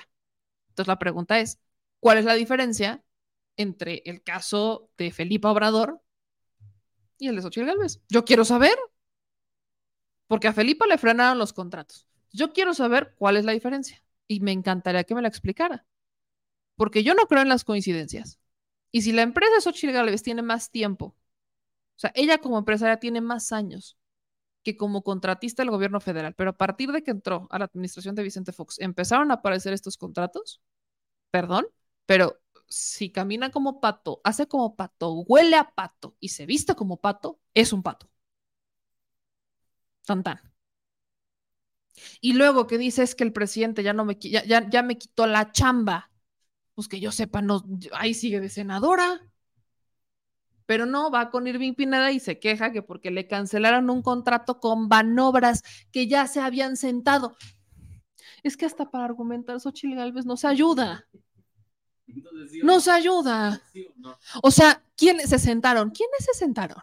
Tengo esa duda. ¿Quién se sentó con Banobras? Porque Xochitl habla así como de nos senta, se incluye en la conversación. Si la señora se sentó a firmar un contrato para una de sus empresas, Perdón, pero eso sí es corrupción, tráfico de influencias. Y que a mí me disculpen, pero eso se tiene que denunciar. Entonces, no, yo no estoy cuestionando el caso de éxito de Xochil Gálvez. Creo que es qué bueno que, que, que salió adelante y qué padre. Pero ir con la bandera de salí adelante y ahora soy rica porque soy contratista del gobierno federal, yo quiero que eso se lo diga de cara a los micro pequeños empresarios con los que se está reuniendo y que les diga cuál es el caminito legal para hacerlo porque el ilegal, todos lo sabemos, pero quiero que me diga cuál es el camino legal para los microempresarios para que sean contratistas del gobierno y que tengan su mismo caso de éxito, porque ese es el problema de Xochil Gálvez, que su éxito personal lo quiere vender como su caso de éxito, pero no le está diciendo a los demás cómo lo hizo. ¿Cómo, cómo le hizo? ¿Cómo pasó Xochil Gálvez de llegar a vivir a una casita de la mina? A tener dos empresas que son contratistas del gobierno federal y que también reciben muy buenos, sino es que muy buenos, contratos con empresas privadas. ¿Cuál fue el camino? Yo quiero saber. Ahora sí que pase la ruta. Yo lo, o sea, ¿cuál máster Muñoz que me haga el masterclass? Ese es el programa Oportunidades. Es correcto, programa Oportunidades 1, 2, 3. ¿Cómo te, ¿Cómo te conviertes en accionista de dos empresas y que tus acciones sean superiores al medio millón de pesos? ¿Por qué? Para los que andan con el pendiente, tengo esta declaración de, de hace una vida de Xochitl Galvez, de hace una vida. Cuando entraba a ser, este, cuando estaba postulando para ser este, delegacional de la Miguel Hidalgo. Aquí Xochitl Galvez dice de a cómo son sus acciones. Ahí está, ¿no? Les voy a hacer grande porque aparte letrita de la 3 de 3, qué oso. Ahí les va, ¿no? Ahí está. Esto es público, para que no me diga que no. Esto es público. Aquí está. me bajo, me bajo, me bajo, aquí vienen quién es la hija, etcétera. Vienen sus propiedades, esto para el 2000, este, para el 2000, ¿qué fue lo de Xochitl Galvez, jefa de delegación de la Miguel Hidalgo, 2000 qué? 2013, 14, por ajá, 2014, 2015. Bueno, aquí esta parte dice inversiones, cuentas bancarias y otro tipo de valores. Las acciones de Xochitl Galvez en High Tech Services son superiores al medio millón de pesos. Las acciones del cónyuge, eh, o sea, de su marido en la otra empresa, son superiores al medio millón de pesos. Y además tiene una inversión en depósito a plazos en Banamex que es superior al medio millón de pesos.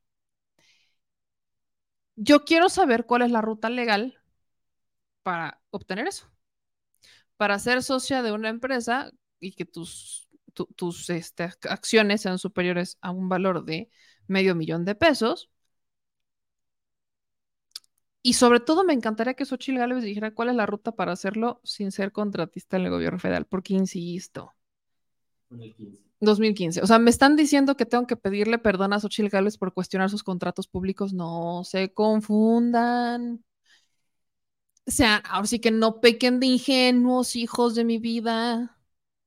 Muchas empresas se han hecho ricas siendo contratistas del gobierno federal desde hace muchos años, por los esquemas de corrupción de te paso la comisión, inflo el presupuesto, llega más alto de por sí de lo que lo vendo al público, la, la, la, la, la, y es fácil.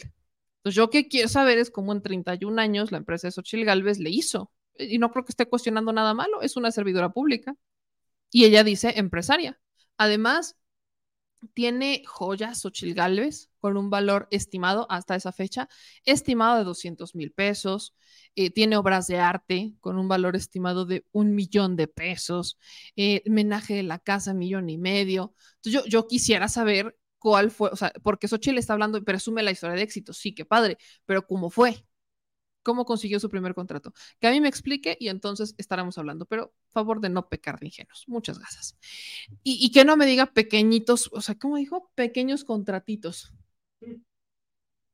Ya quisiera yo uno de esos. Eh, sigo esperando. Es como los, es como los periodistas que compran, compran terrenos a dos centavos. Pequeños, ajá. Pequeños, pequeños terrenos de dos hectáreas mínimo. mínimo a dos centavos el metro cuadrado. Yo quiero que alguien me diga dónde está ese bendito asesor de bienes inmuebles, inmobiliario, que te vende propiedades o pedazos de tierra a centavos. Me encantaría, me encantaría saber dónde está. Pues de a dos centavos por dos hectáreas son 400 mil pesos. Yo quiero saber dónde está. Mínimo. Yo, por favor, por favor, avísenme. Si es vendiendo gelatinas, ¿en dónde? ¿Dónde las tengo que vender? ¿En qué esquina me pongo a vender gelatinas? ¿Cuál es la fórmula de las gelatinas? Porque los priistas son, son expertos en esos. Y luego, Xochitl, son 14 pequeños contratos. Pequeño el que mencionó ese de 43 mil el presidente. De ahí en fuera todos son arriba del millón. Pequeños contratos. Ok. Maravilloso. Maravilloso. Em, casi, casi me aplica la de la de Karime Macías, de yo merezco abundancia. Ah, en manifesting, aquí yo en manifesting. Su pequeña fortuna, porque no es fortuna, es pequeña fortuna. Yo quiero saber cuál es la ruta. No estoy diciendo que no es posible, sí, pero yo quiero ver si es una ruta legal o aprovechándose de ciertos cargos públicos. Nada más. Nada más. Así cosita. Es como dicen, es como el Beltrones que depositó 10 millones de dólares a Andorra a los 26 años, a su hija, ajá, y que dijo que fue por la venta de un inmueble, pero que se lo habían transferido porque este, pues el, el, que estaba vendiendo estaba en proceso de divorcio y que qué miedo que le fueran a quitar las cosas. Y entonces no se le ocurrió, porque ¿quién va a guardar 26 millones en el colchón? Mejor los mando a Andorra. Me, empieza a temblar el ojo, de verdad, miren así. Me tiembla el ojo de. Piensan que. Sí, sí, piensan que uno es güey. Y la esposa del Chapo vendía galletas. Pues si el Chapo era un simple campesino, un agricultor. ¿Es correcto un agricultor? El Bester Gordillo, y es que vivimos en el México de todo es posible. El Bester Gordillo, una maestra rural, o sea, su mamá, su mamá, una maestra rural, se hizo de joyas, dinero en efectivo y hasta en dólares y en otras monedas mundiales, eh, obras de arte, casas, aviones y todo, qué señora tan más noble y trabajadora como maestra rural y se lo dio a maestra rural en México, por cierto, no vaya a pensar que en Suiza o algo así, no, no, en México. Y este y se lo heredó a su retoño, el Bester Gordillo, bebé, bebecita de Dios. Miren, tengo 10. ¿Quién cuál me chupó? ¿O por cuál empiezo a estas alturas? Porque, o sea, entre las donaciones, entre los pedazos de hectárea a centavos de peso, entre, no sé, que, que, es que miren, México es el país de todo es posible. Ciertos, porque no todos, ciertos meses, es como, es como la fábula de los duendes con la olla de oro, Dicen, cuando pase el arco iris, al final del arco iris te encuentras. Bueno, ahí me imagino que están como todos estos políticos. Todos esperando. Ajá, como que están esperando el, lluvioso. ajá, lluvioso y que corren al inicio del arco iris y se encuentran con este duende y su cazuelita de oro. Y entonces mágicamente se vuelven ricos, socios de empresas, sus empresas son contratistas del gobierno federal. Mágicamente transfieren dinero a Andorra y entonces se encuentran con un eh, co- con el, no sé, con, con el trébol de la buena suerte de los bienes inmuebles a centavos de peso. Y, y creo que es la única explicación que, que podría yo encontrar. O luego tienes, ¿te acuerdas del caso de Fidel Herrera, el, el caso del gobernador de Veracruz, que es que tenía tan buena suerte que sacaba la lotería. Tan buena suerte que sacaba la lotería. De verdad, ¿con qué se bañan? ¿O no se bañan? No se baña. Yo quiero saber. ¿Con qué se bañan? ¿O no se bañan? Con agua del Grijalva. ¿Qué hacen? ¿No? ¿Qué hacen para, qué hacen para pasar de A a B y de B a, o sea, ¿cómo, cómo le hacen? Tengo, tengo mis dudas. Yo, verdad, eh, México es posible todo. Así que quien vea esto en cualquier parte del mundo, visit México. Nada más, así. Eh, dicen acá, paraíso fiscal para esconder lo robado. No se lo lavan. Buen punto, no se lo lavan. Yo tengo un pequeño terreno en el panteón. Casualmente mide 1,80. ¿no? Véndelo. Mide un- véndelo a centavos de peso. Sí, no, véndelo para este. este ¿Cómo se llama? Ay. Ah, es que van con urnas. Catemaco. Es que le sale mejor. No, es que le sale mejor. Por, ¿Sale más barato? no, ¿No? al contrario. Para urnas te salen más de, de 1,80. Ah, sí, sí, que lo remates para urnas. Para urnas. Sí, que lo acomodes. Pues sí, a centavos, a centavos de. A centavos de. Dice Jorge. Y Felicita Obrador, se llama Felipa, pero ok. Obtuvo un contrato con Pemex de 300 millones de pesos al inicio del gobierno del CACAS, luego el préstamo que le concedió a Epigmenio Ibarra, su camarógrafo, por 150 millones, la casa de Houston del Baquetón, hijo de AMLO, el cártel de Andy, que anda repartiendo chamba sus cuatachos por 1.200 millones de pesos. Tengo, te- te- ¿todo bien en casa? Eh, 350 millones de pesos, Felipe Obrador. Veo que te cuesta trabajo escribir, entonces te la voy a dejar así, te, perdonamos, porque aquí no discriminamos porque sean güeritos de ojos azules, eso no pasa. Este, eh, pe- pero, te voy a dar un consejo, porque a veces ya no me voy a pelear, yo, los- yo, yo, yo soy como la tía que da buenos consejos a todos.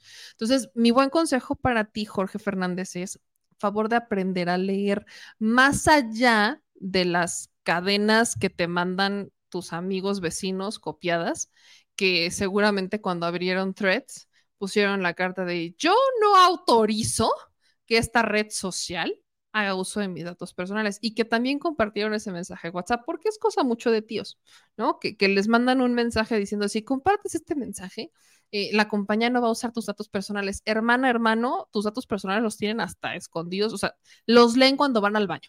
Entonces, este, solo, o sea, como creen ese tipo de cosas, entonces yo les aconsejo que cuando lean algo así, pues miren, tienen una computadora por lo que veo o un dispositivo móvil. No les cuesta nada buscar en otras fuentes. Googlear.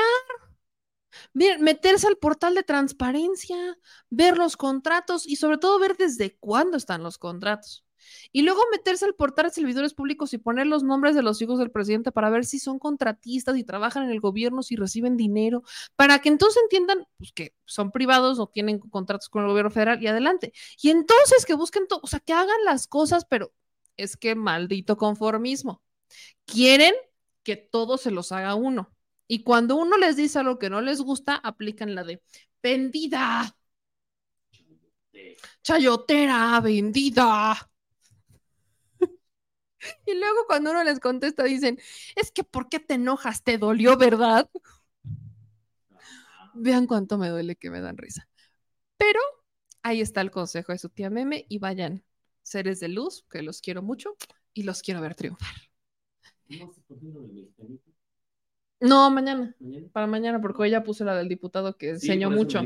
Mañana, mañana, es una por día, porque seguramente mañana tendremos más tragedias que contar. más- Mañana, mañana hablamos de nuestro mexicano nacido en otro país, Etiopía. Así que, ya nos vamos, mi gente chula. No se dice aquí Gladitas. No, me pides mucho este vato, ve nomás cómo escribe. Era de los que copiaba en la escuela y copiaba mal, te faltó. Porque no, no le tocó, tocó un compañito que copiaba y copiaba mal. Yo Era de, pero tú, tú eres el que copiaba No, mal. No, no, No, yo, yo apliqué que- razón. no, yo la apliqué de Eso que explica algo- todo. Algo equivocado y me lo copiaban equivocado. No, no, no, o sea, yo no, o sea, una cosa es cuando sabes que están copiando, están copiando y que haces la trampa de a ver y que copias o tú pones un error y que no, no, no, copian mal. O sea, te están copiando y tú pusiste la respuesta A y ellos pusieron la Z pensando que tú habías puesto la porque no vieron bien. O que te copian hasta el nombre. No faltaba el que copiaba el.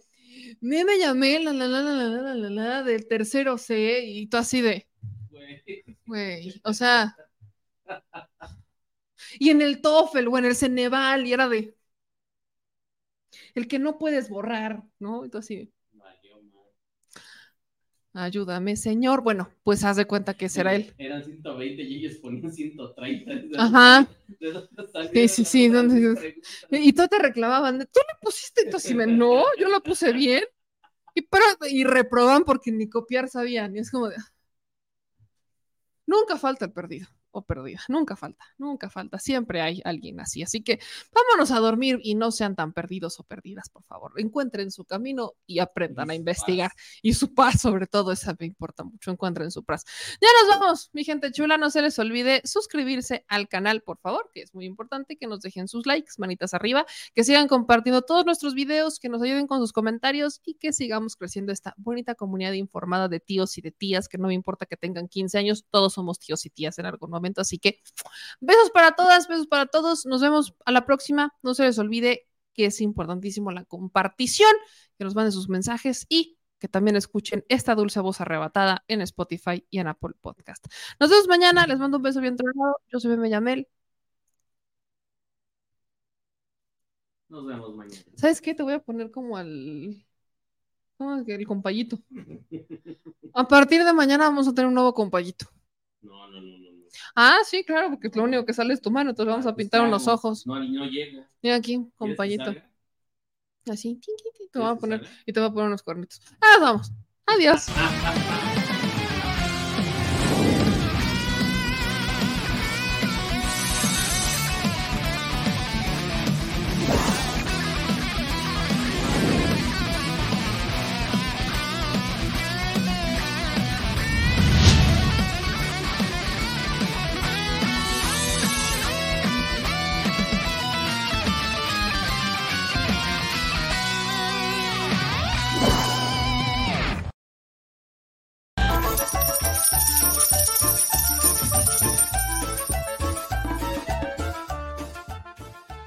al Chile.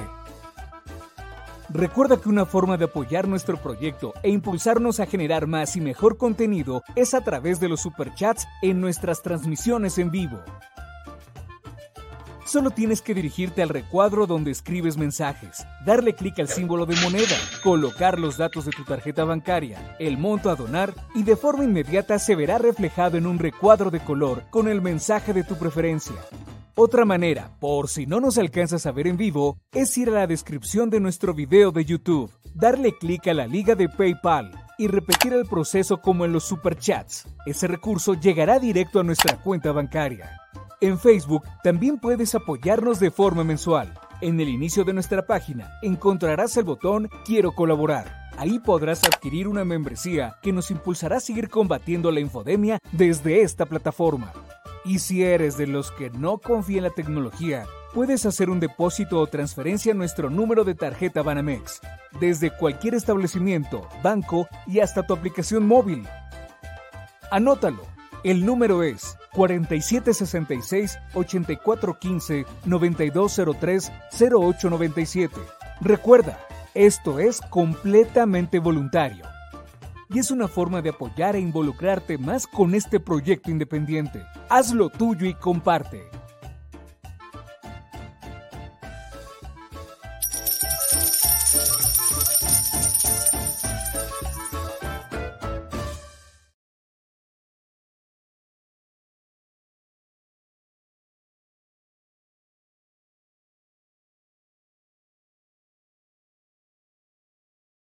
Al Chile, la indiferencia es el peor enemigo de todos y más de los animales. Los últimos datos del INEGI señalan que en México existen cerca de 18 millones de perros y alrededor del 70% viven en las calles, es decir, casi 13 millones han sido abandonados, extraviados o nacieron en las calles. Esto posiciona a México como el primer país de América Latina con mayor índice de perros abandonados y también con mayor indiferencia al tema. El abandono es un fenómeno que afecta a perros y gatos de todo tipo, no entiende de edades o de razas. El 20% de perros y el 11% de gatos abandonados son de pura raza, mientras que el resto son mestizos. Por otro lado, la mayoría de perros y gatos llegan al refugio en la edad adulta, aunque también son recogidos cachorros y animales de edad avanzada.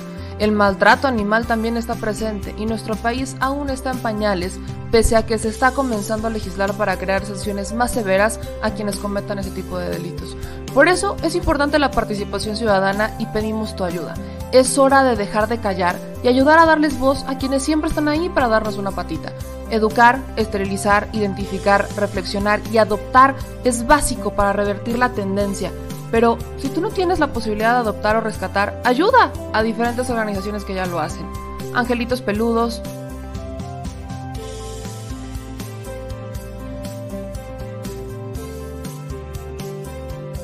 Amor sin raza.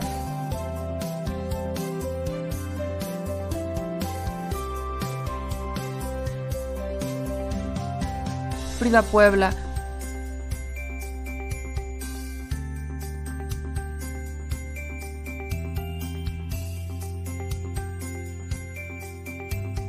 Rivera Rescue.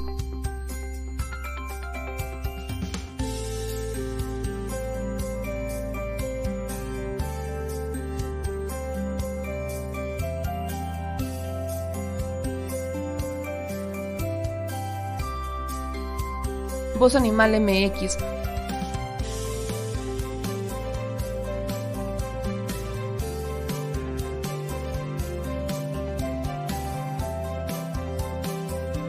el albergue San Cristóbal.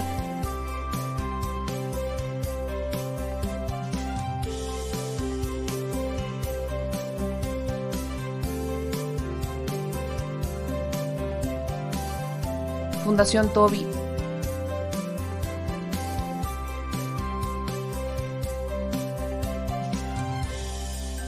o Patitas Invisibles son algunas de las organizaciones a las que constantemente donamos y apoyamos, pero no es suficiente. Ayúdanos a que sean más voces las que salven vidas. Sus patitas, de verdad, pueden salvar tu vida. Difunde y dona.